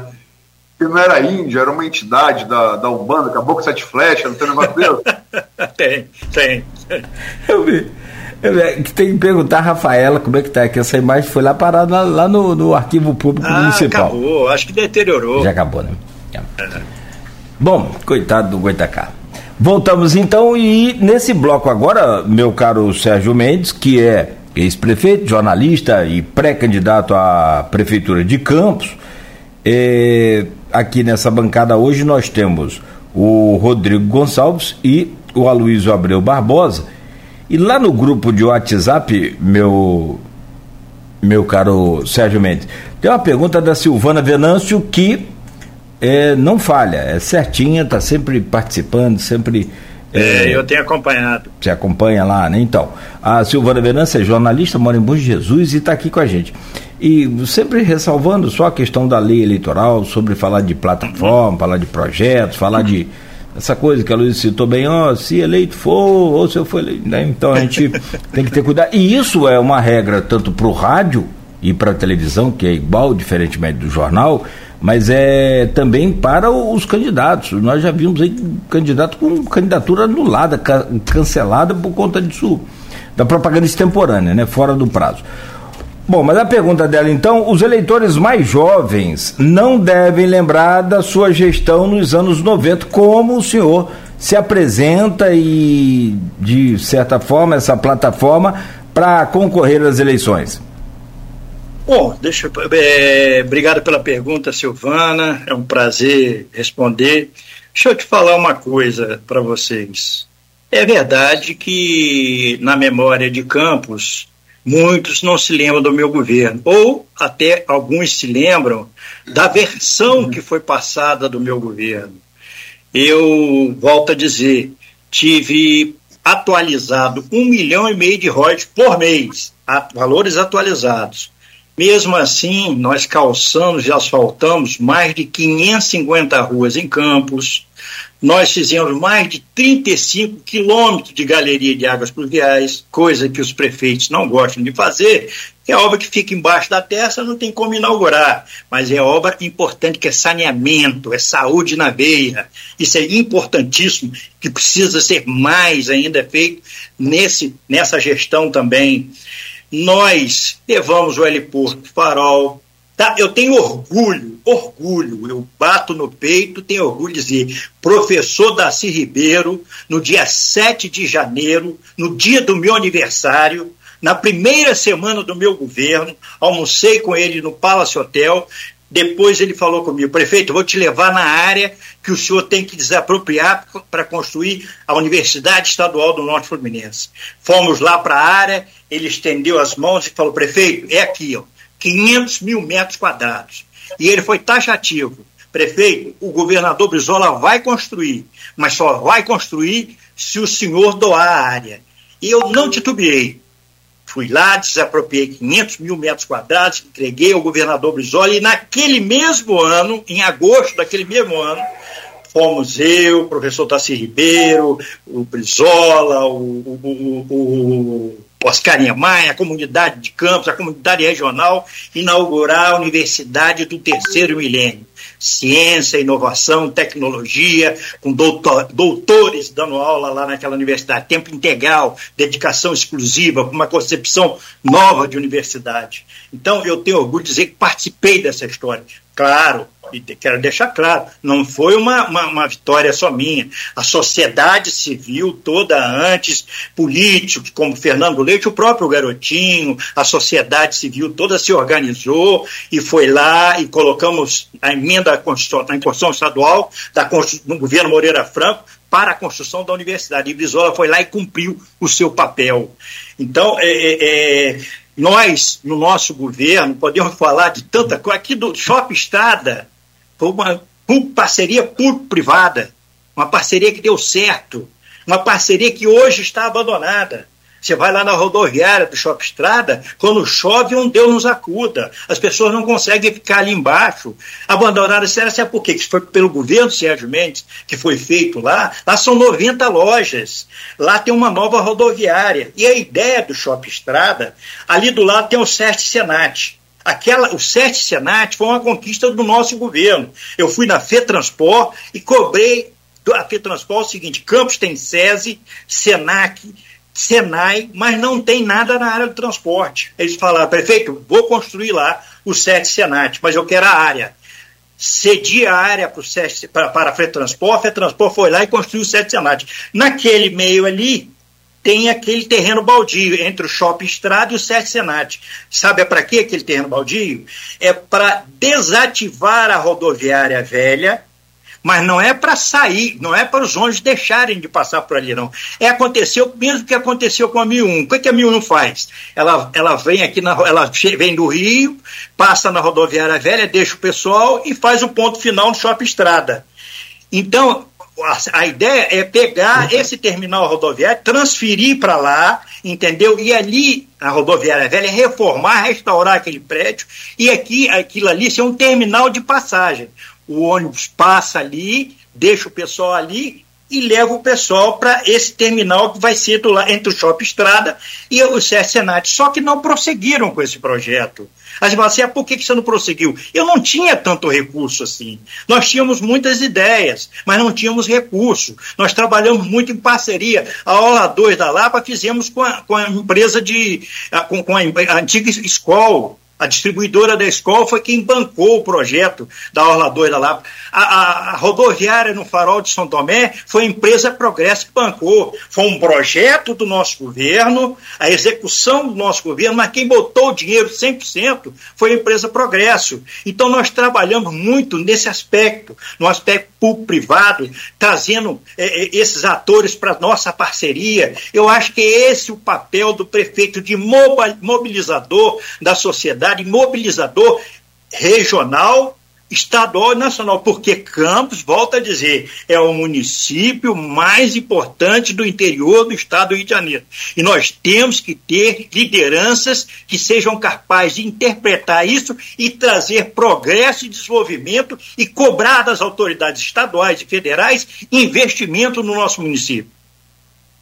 Sérgio, Falando um pouco dessa questão, aproveitando a entrevista, a pergunta da Silvana, questão de memória. É, se for puxar na memória mais recente, as pessoas sempre vão te atrelar ao governo do Rafael Diniz. Até porque você faz parte do mesmo partido que ele é presidente, inclusive busca pré-candidatura no Cidadania, que é o partido dele. Aí quando as pessoas vão falar assim, mas por que no governo Rafael você não conseguiu, pelo menos, que também, por mais que se falam em recursos, mas tinham recursos infinitamente maiores que você tinha na sua época. por que você, como integrante do governo Rafael, e vamos dizer assim, como conselheiro com cabeça branca, vamos dizer assim, é, entre a equipe, por que, que você não conseguiu é, fazer com que o governo tivesse essa, vamos dizer assim, essa participação, pelo menos no que é avaliado pela população? Porque hoje as pessoas vão atrelar, talvez você, não a 93, mas ao, a, agora ao governo de Rafael, que é mais recente. Como descolar isso para essa sua pré-candidatura? Bom, vamos lá. Primeiro, é, tenho o Rafael na minha autoestima, gosto muito dele, mas acho que, como prefeito, errou sistematicamente e dizia isso internamente para ele.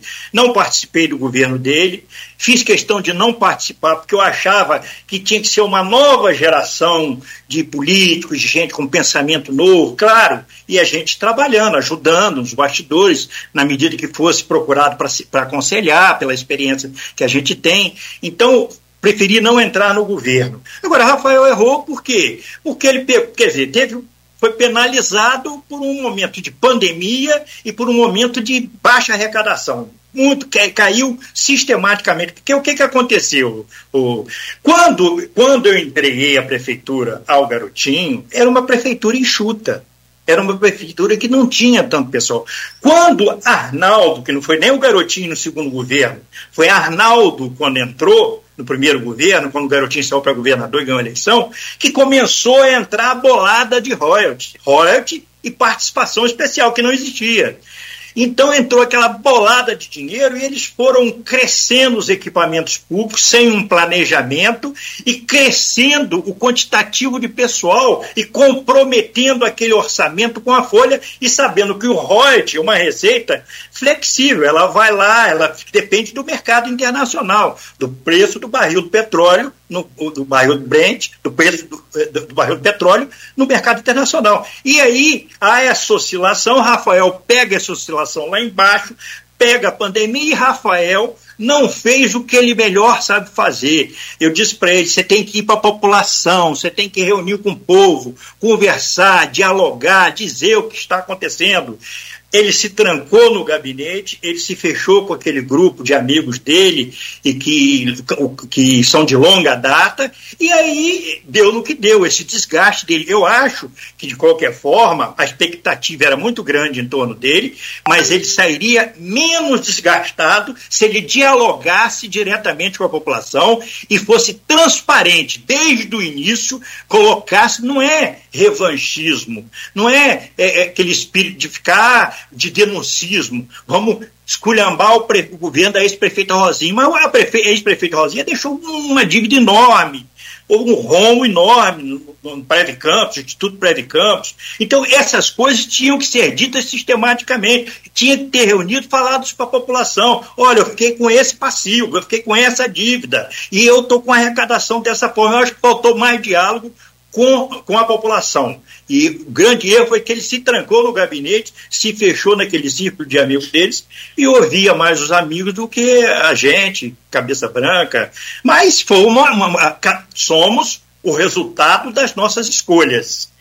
O resultado da escolha dele foi o resultado da eleição, né? Ele teve 13 mil e poucos votos. Ele saiu de 151 mil para 13 mil e poucos votos.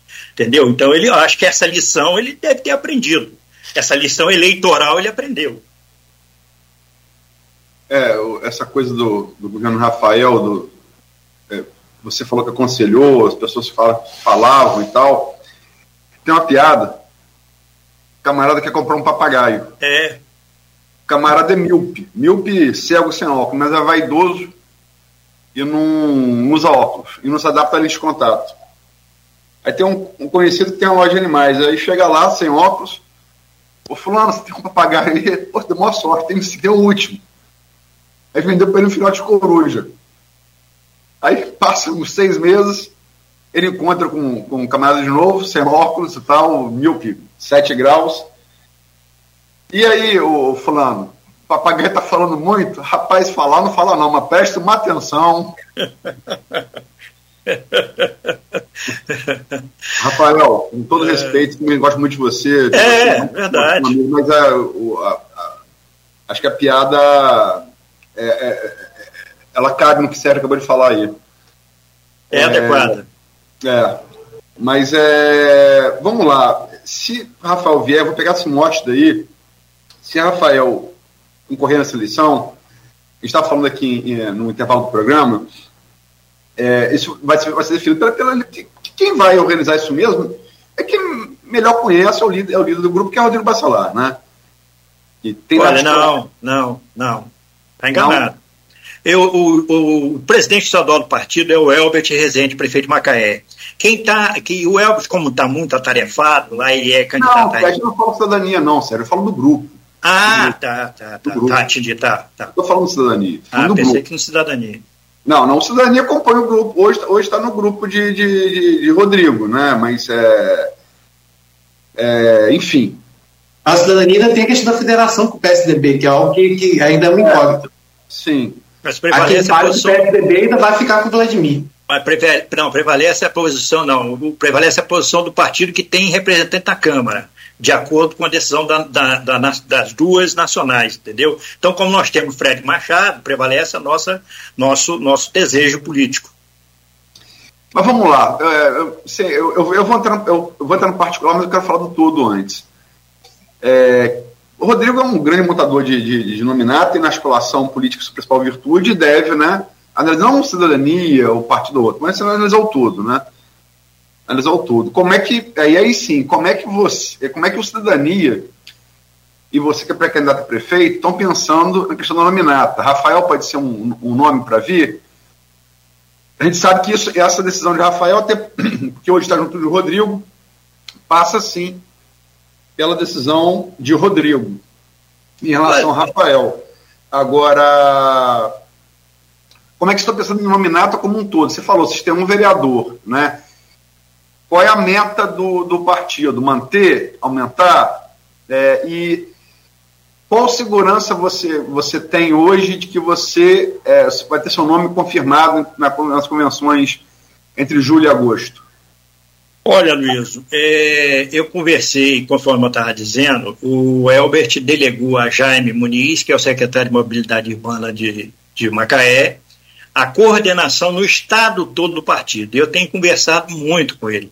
Rafael é, é, é, o, é, o, é o presidente do partido, mas, na verdade, eu sou. Eu tenho quase 20 anos de cidadania, de PPS, depois cidadania. Então, eu tenho uma história dentro do partido.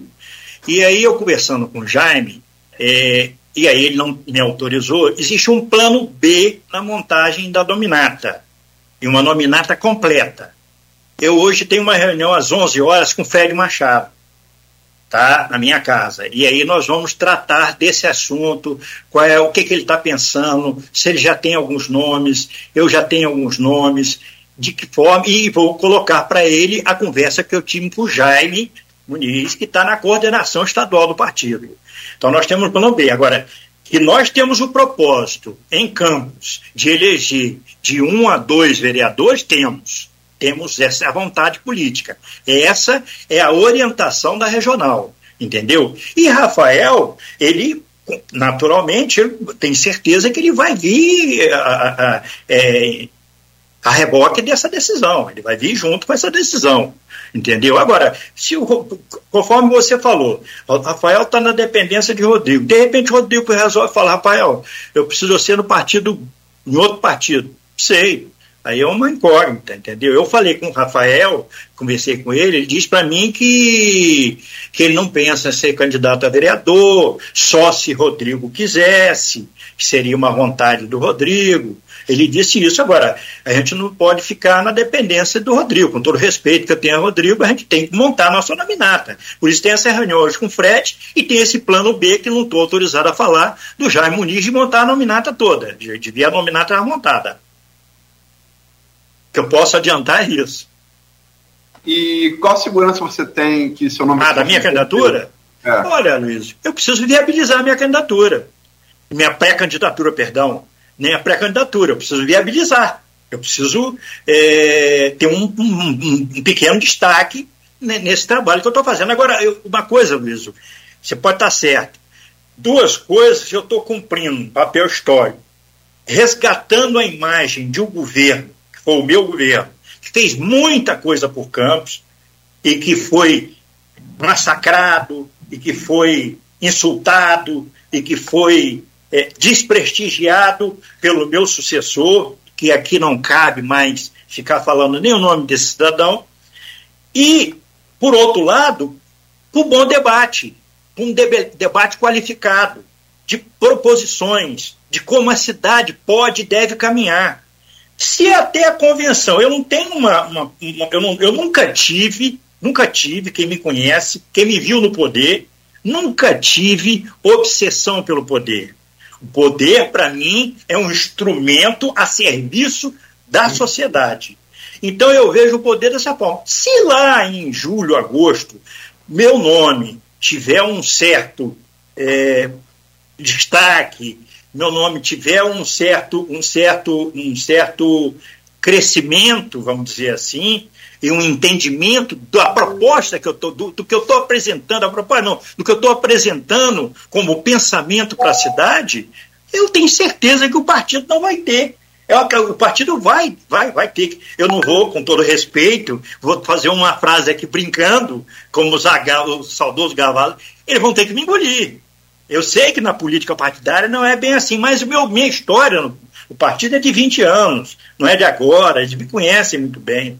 Então, eu acho que se eu viabilizar até julho, agosto, que são as convenções, eu acho que aí não tem como reverter essa situação. E vamos trabalhar nesse sentido. Vamos colocando para campos o que a gente pensa com relação ao que está certo, ao que está errado, de que forma podemos avançar. É esse meu propósito. Também. Sérgio, vamos lá. É, eu sempre gosto de analisar processo eleitoral por pesquisa. Não precisa ser infalível, né? Não é. Precisa não é bola de cristal. Mas ela aponta claramente tendência, né? Tendência. Se está estagnado, se está crescendo, se está se tá caindo. É... E mesmo quem diz que não liga pesquisa, liga. Porque é, se falava abertamente, na época da pacificação, se pacificação azedasse, Marquinhos seria instado a ser candidato a prefeito. As pesquisas mostraram, inclusive é feita pelo, pelo grupo deles, a Iguape, em julho, que ele não tinha, ele não tinha, pelo menos segundo as pesquisas, não tinha é, consciência eleitoral para isso. Né? E, assim, se fosse uma diferença muito grande para o Vladimir, sendo um bacelar na disputa, isso seria muito ruim. Né? Quase como, guardadas as proporções devidas, ter que votar a lua por, por decisão judicial. Mas vamos lá, vamos nas pesquisas no tudo. Ela. A GPP de março, as três que eu pude analisar na íntegra. Precisa ter que analisar na íntegra, não vou, não vou analisar fatia, né? É, GPP de março, Vladimir estimulada, quando se apresenta os nomes dos candidatos ao eleitor. É, Vladimir Garotinho, 50.4, Caio Viana, 18.1, Marquinho Bacelar, 5.8, Tiago Rangel, 2.9, candidato do PT, 2.6. É, Iguape, encomendado pelo Bacelar, de julho. Vladimir Garotinho, 55.4, Caio Viana, 8.6, Marquinho Bacelar, 3.1, eu falo, ele cai de 5.8 para 3.1 na pesquisa que, que eles encomendaram. Thiago Rangel 2.8, Jefferson do PT 1.2 e a única que você aparece aqui, Sérgio Mendes 0.5. Prefab Futuri, a gente tem que dizer também, é, em nome da, da, da ética, Prefab Futuri, a pesquisa fala assim, como é, ah, como é que pode uma pesquisa de 100 pessoas, mil pessoas da universo da cidade de São Paulo, num país como o Brasil? Pode. Se você reproduzir a, a, a, a, a diversidade de eleitor que BGE aponta, proporcionalmente. Né? E a Prefab Futuri, ela aumentou, em relação ao que IBGE aponta, universo eleitoral de Campos, ela aumentou o, percentualmente o número de evangélicos e de zero dos salários mínimos, que em tese são mais garotinhos. Né?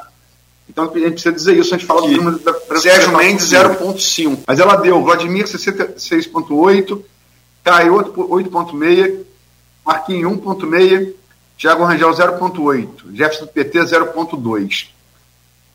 Você é citado com 0. Ponto, eh, meio ponto na Iguape de julho. Né?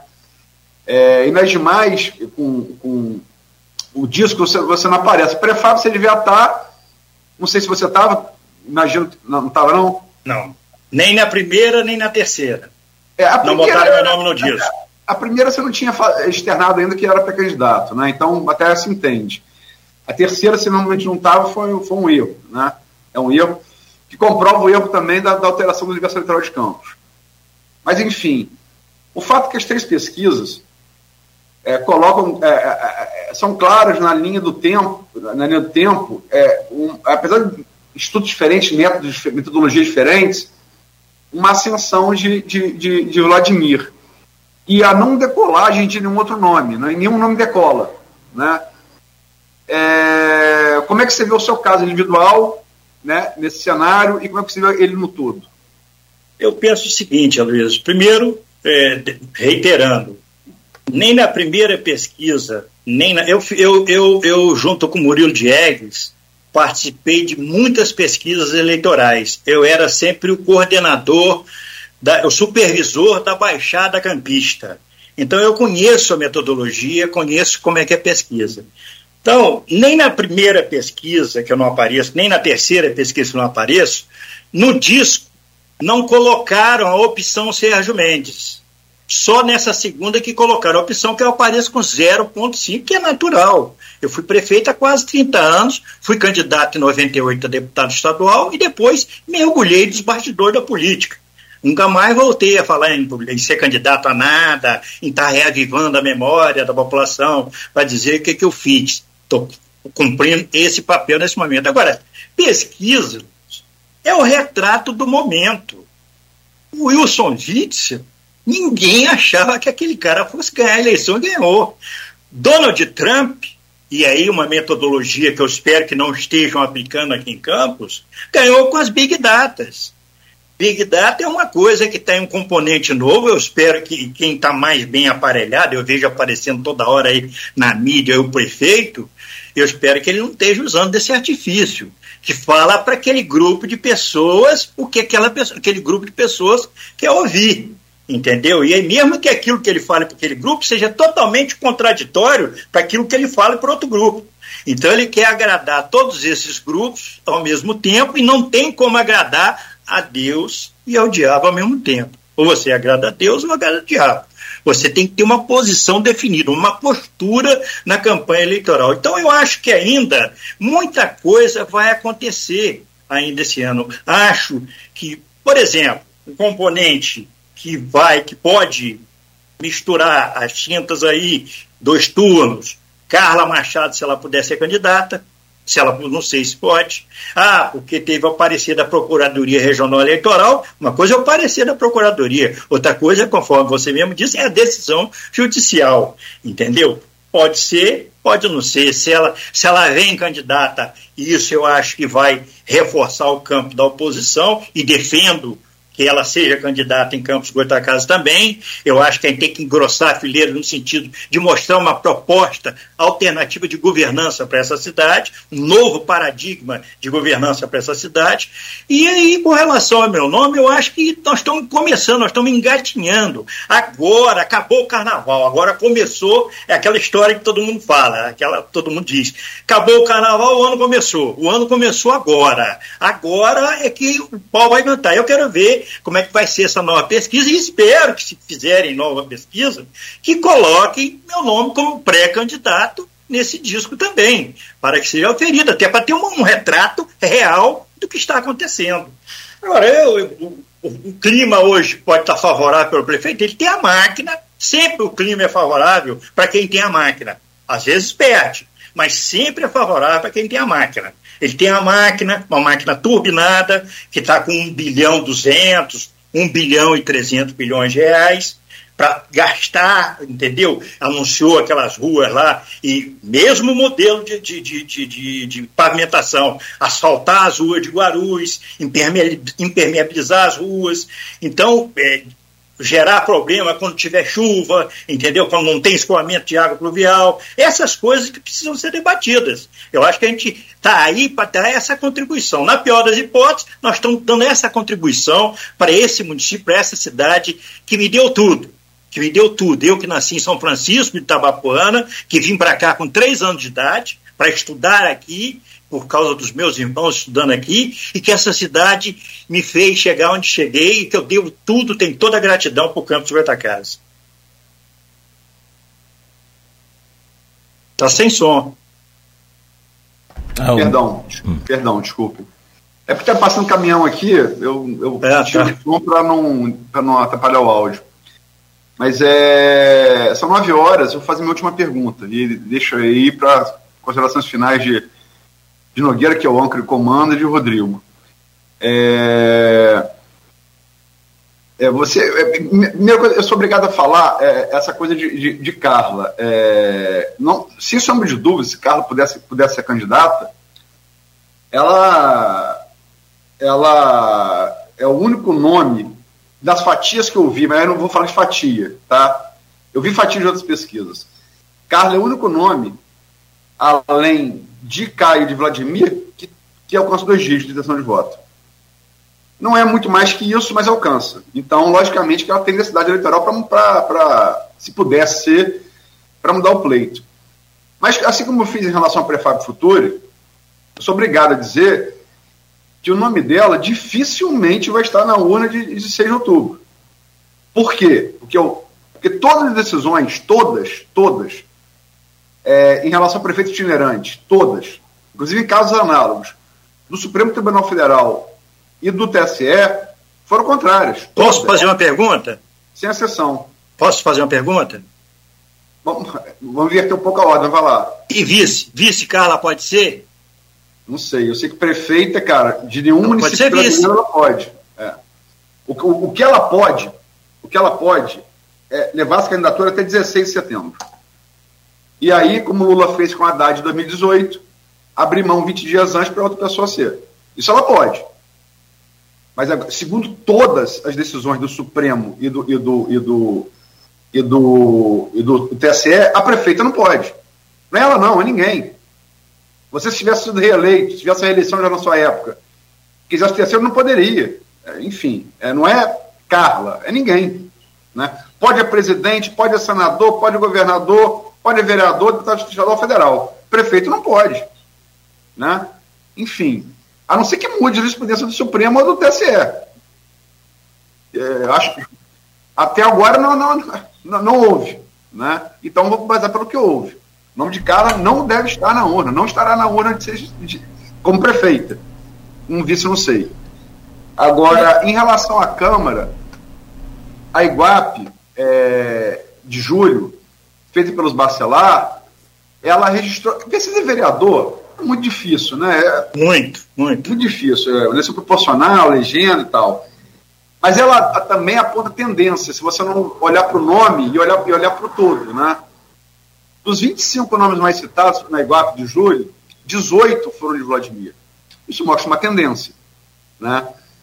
É... Como é que você projeta isso para a eleição, eleição legislativa, especificamente em relação ao nominato que vocês estão montando aí para o Cidadania? Olha, nós da oposição teremos infinitas dificuldades uma coisa é uma máquina turbinada, como está, entendeu? E aí apoiando, e os vereadores estando é, ali junto com, a, com, com o governo.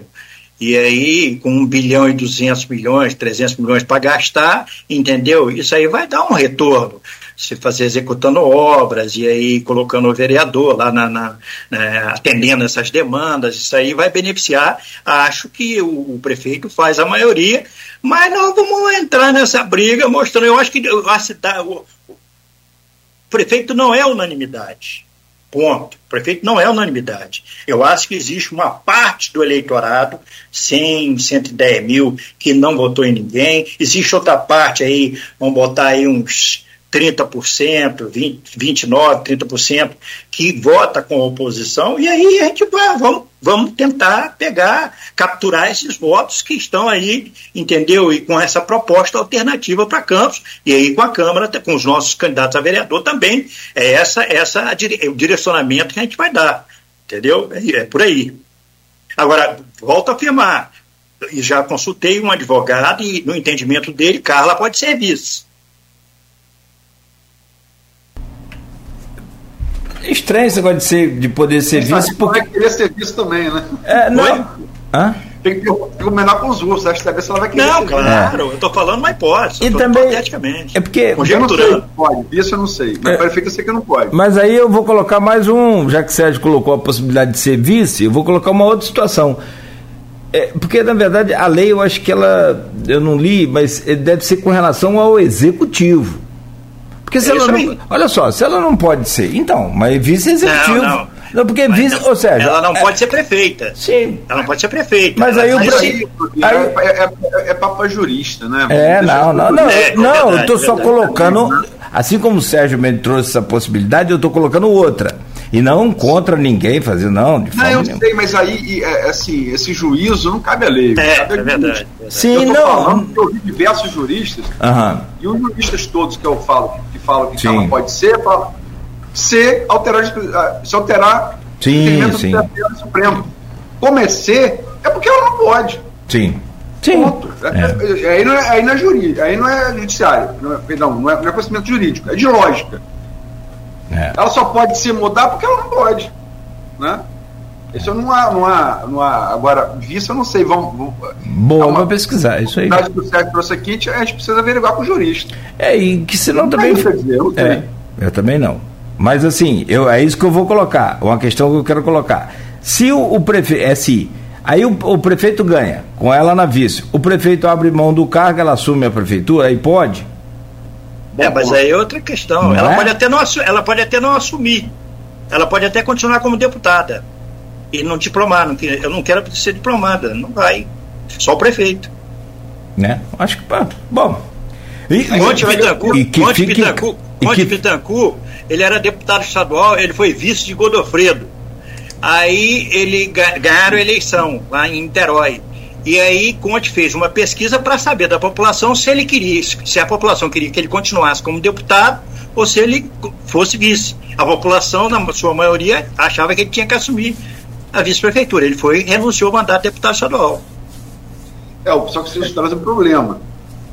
Você está transformando em substituto do prefeito o presidente da Câmara. De novo tem que combinar com os russos. Sim, né? não, claro, claro. Estou conjecturando, conjecturando. É. é. De concreto que a gente tem é que o PT já se manifestou que se Carla não concorrer pelo PT, que vai pedir o mandato dela. Isso de concreto, uh, se vai se é, concretizar, é, é o que a gente não tem. Mas é tem isso boa, também que tem que ser levado em consideração, né, se é que o PT vai querer ser vice de alguém né, na, na, atual conjuntura. Então essa é uma outra questão que tem que ser colocada, mas aí você falou, é uma discussão muito maior. Mas eu queria tirar algumas dúvidas em relação Sérgio, a nominata, que, a nominata do Cidadania. São 26 na nominata. Esses 26 são do Cidadania e do PSDB juntos?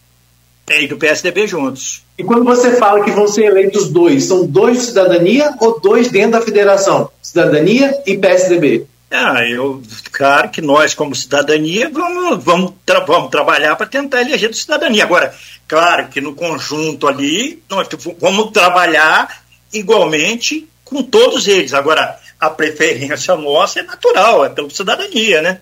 Agora nós estamos aí, eu sei que ainda não começou, mas nós estamos, a, como a gente falou, em sete meses da eleição, né, pouco mais de sete meses. Como é que está essa articulação de vocês com o PSDB? Porque me parece. Eu conversei que... com o Beethoven. Beethoven está à frente do partido, conversei com ele. ele não, tem não é Beethoven que está à frente do partido, né? Aqui na, no, em Campos, não. Sim, mas eu, o, que quem está à frente aqui é alinhado com ele entendeu? E o Beethoven está na, na, direção regional do partido. E Sim. quem está aqui é alinhadíssimo com ele. Então, ele falou, ele até queria estar queria, é, tá nessa reunião com o Fred, mas eu acho que eu tenho que ter essa reunião primeiro com o Fred, para depois a gente desdobrar numa reunião com o PSDB, e aí numa reunião maior também, vamos ver, vamos ver. E tem esse plano B também, que eu vou passar para Fred hoje. Tudo isso a gente vai conversar, vamos, vamos avançar nesse sentido aí. Vamos ter a nominata, pode estar tá certo. Estou vendo que o Zé Caldeira botou aqui no Face. Ela vai ficar, ela vai ficar de conselheiro, igual o Sérgio Mendes ficou de Rafael Diniz. Aliás, Sérgio. Não, ficaria muito satisfeito se o Jefferson ganhasse a eleição também, ué. Sim. Bom, bom candidato. Não, tô... Pré-candidato, um bom pré-candidato, aliás. Desculpa. Bom, são 9 e 10 agora, já avançamos aqui, Sérgio, mas valeu o avanço, valeu a conversa. É, te agradecer por, por estar aqui conosco hoje eu estou olhando aqui o, o Face, e te sugerir, se me permite, é, depois acessa lá Tá. e vai, vai fazer igual aquele menino lá, não, não é Big Data não, mas vai usar aí a- os algoritmos aí. Tá bom, amigo? Forte abraço para você, boa sorte na sua Eu, eu caminhada. posso sempre. me despedir? Claro, assim como a Eu bancada também queria- fará. Eu só Uhum. queria agradecer ao Grupo Folha, a Luísio, a Rodrigo, a você, Cláudia, a todos os ouvintes, espectadores, o pessoal que participou do programa. Fiquei muito feliz por esse espaço democrático. E eu só queria reiterar: prefeito Vladimir Garotinho, venha a público e diga se porventura você ganhar a eleição, se você vai cumprir os quatro anos do próximo mandato. Um abraço para todos. Vou trazer aqui a bancada para fechar também com você e com né, essa semana. Aliás, amanhã teremos o jornal Folha da Manhã e aí a Luísio e Rodrigo vão confirmar essa entrevista, parte dela naturalmente, né, é, no jornal também, alguns destaques, enfim. Deixa eu trazer o Rodrigo aqui e te agradecer, Rodrigão, né, por estar aqui com, com a gente hoje, né, e sempre, claro, semana que vem você vai estar né, revezando com, com o descanso do, do Aloysio, pelo menos aqui do, do Folha no Ar pela manhã. E hoje agradecer por, por estar aqui conosco. O Maurício chegou aí, tipo seleção brasileira contra a Alemanha, é, que a Luísa falou. Chegou aqui, eu acho que depois de oito e meia. Maurício Batista naquela corrida lá contra, é, é, não, contra a mãe do Rodrigo. Mas tá bom. É, obrigado, Rodrigo. Forte abraço. Eu que agradeço mais uma vez a vocês da bancada, também o Sérgio Mendes, e lembrando mesmo, como você falou, amanhã parte dessa entrevista vai estar na edição da Folha, assim também com todos os desdobramentos da semana na Câmara, né, com toda a questão da CPI também lá no Judiciário, e também a ida de Vladimir a Brasília, que vem causando aí bastante discussão, tanto de um lado quanto do outro, tanto do lado do PL, né, dos bolsonaristas, quanto do lado dos lulistas aí, do PT. E aí a gente vai trazer também detalhes sobre isso amanhã. Perfeito. E também a você, Luísio, agradecer pela semana, muito boa. Eu, sinceramente, é, nem comentei com você, nem off, mas eu comento aqui agora. Um engajamento muito bacana, porque, assim, a gente trouxe aqui especialistas que puderam é, é, falar sobre o momento, essa, essa crise diplomática que foi gerada aí é, após a fala do Lula, comparando os judeus a, a, Hitler, um negócio muito é, estranho e, e, essa repercussão que deu e a gente conseguiu, acho que trazer um pouco de luz para as pessoas entenderem o que, que de fato né, está acontecendo e o que pode acontecer, enfim, uma semana como sempre muito boa. Muito obrigado por essa semana e obrigado por hoje né, é aqui no, no Folha no Ar. Obrigado, Nogueira. Obrigado, Rodrigo. Obrigado, Beto. Beto, domingo, hein, Beto? Beto. Ele tá com medo. Ele tá preocupado com o cachorrinho dele. Ele tem um cachorro. Só falta depois É. do resultado. O cachorrinho dele é Lulu da Pomerana, a raça do cachorro. É caramelo. É Fala nada. alemão, né? É alemão. Pomerânia é raça alemã. Falo nada. Só observa. Agradecer, Vai lá. agradecer a Sérgio pela entrevista. Falamos bastante coisa aqui. Muita coisa não falamos. É, tem muitas perguntas muito interessantes aqui no, no, no streaming do Facebook, Sérgio. Eu é, recomendo, peço a você que as leia e as responda né, no, no streaming do programa no Facebook. Tem aqui é, um pergunta muito interessante de Edmundo. É, polarização extremada do Brasil não se reflita. É, talvez a polarização extremada do, extremada do Brasil não se reflita para a eleição do executivo, mas para o legislativo isso será predominante? Manteremos uma Câmara conservadora? Muito boa pergunta. E acho que o Maurício Batista, em relação à, à eleição do executivo, deu aqui uma definição que hoje, é aquela coisa, é daqui a sete meses, três dias, né? Uhum. Mas hoje me parece bastante pertinente. Com Carlos Machado no pleito, acho que Campos terá segundo turno. Caso contrário, Vladimir primeiro turno. Eu acho que, assim, é, logicamente que eu falei, Carla, na pesquisa que eu vi, na fatia que eu vi, tem, parece com dois dígitos. A gente tem que lembrar que o segundo turno de 2020 só existiu por conta do doutor Bruno Calil, com o Rodrigo por trás, Rodrigo atrás. É, é, nem sempre um candidato com dois dígitos garante o segundo turno. Tem que ter. O, o seguro são dois. Aí, dois candidatos com dois dígitos, aí você caminha facilmente para o segundo turno. Um só, com dois dígitos, dependendo desses números, abaixo de 20 pontos, até talvez abaixo de 30, não garante segundo turno, não. Né? Dois candidatos com, com dois dígitos, a coisa começa a ficar, a ficar mais complicada. Então não bastaria só o candidato que pontuasse nas pesquisas bem, teria que ter dois. A não ser lógico que esse, esse candidato pontuasse 40 pontos, né? 30 pontos para cima. Abaixo disso, não. Né? Enfim, e, uso como, e uso como, e uso como referência a eleição 2020. Que se não fosse o. Bruno Calil, apesar dos, 13, do, do, dos votos de Rafael, apesar dos votos de Natália, que foi a revelação daquela eleição, Vladimir ganhou o primeiro turno. É, agora, o segundo turno é aquela coisa, né? Outra eleição, né? É, fosse um turno duríssimo, muito mais duro do que o primeiro turno indicava em 2020, né? Duríssimo. E é isso, parte da matéria vai estar tá, vai tá amanhã na, na, no, na Folha, né? Fica o espaço aberto aí aos, aos pré-candidatos, é, é, de maneira é, pânime, né? Democrática. É, e após as convenções de, de, de julho e agosto, aí sim, né? com, com candidatos é, já, já estabelecidos. Você vê, a própria pesquisa, até as convenções, ela não precisa de registro. Depois das convenções, ela precisa, senão não é divulgado. Uhum. Você vê que muda toda, todo, todo o critério, entendeu? Muda para os jornais, para as rádios, para, os institutos de pesquisa, para os próprios políticos, né? Muda tudo. E, e, e, no final é sete meses, 13 dias, né? Aquela, é, eu sempre gosto de lembrar a frase de Marco Maciel, ex-vice-presidente da República no governo Fernando Henrique. É, tudo pode acontecer, inclusive nada. É isso. Fechamos com, com essa frase, que vale para a vida da gente também, né? não é só na, na política também, não. É Acho que vale para tudo. Bom, gente, um bom, bom final de semana para vocês. Muito obrigado. A gente volta com Folha no Ar na segunda-feira né? E, como já disse, Folha da Manhã, bem cedo amanhã nas bancas. Continue ligado aqui na Folha FM, a partir de agora muita música e, claro, informação, no oferecimento de Coagro, Proteus, Unimed Campos, Laboratório Plínio Bacelar e Vacina Plínio Bacelar. Tá na hora de economizar. Oi, oi, oi. Oi. Posso só ler um comentário aqui do Maurício Batista? Pode, pode, pode, pode, pode, pode. Vai lá. Cláudio, meus parabéns. Diz a mãe de Rodrigo que estou ouvindo pelo rádio. tá apelando aí, viu? Forte abraço pro Maurício. Maurício. Eu acho que vai querer rever, rever, rever a jurisprudência do STF, do, do TSF tá Rapaz, se. Ma... Maurício tá me lembrando agora, saudoso caixa d'água. E o, o, o ex aí, vice-presidente, Maurício está querendo apelar para fora das quatro linhas.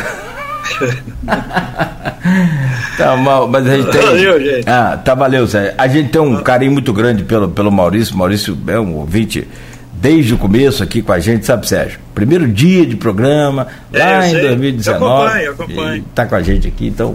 É, e claro, a gente ganhou agora aí ele, para azar dele, para sorte nossa, a gente ganhou essa concorrência saudável aí da, da mãe do Rodrigo Gonçalves. Bom, então fechamos aqui.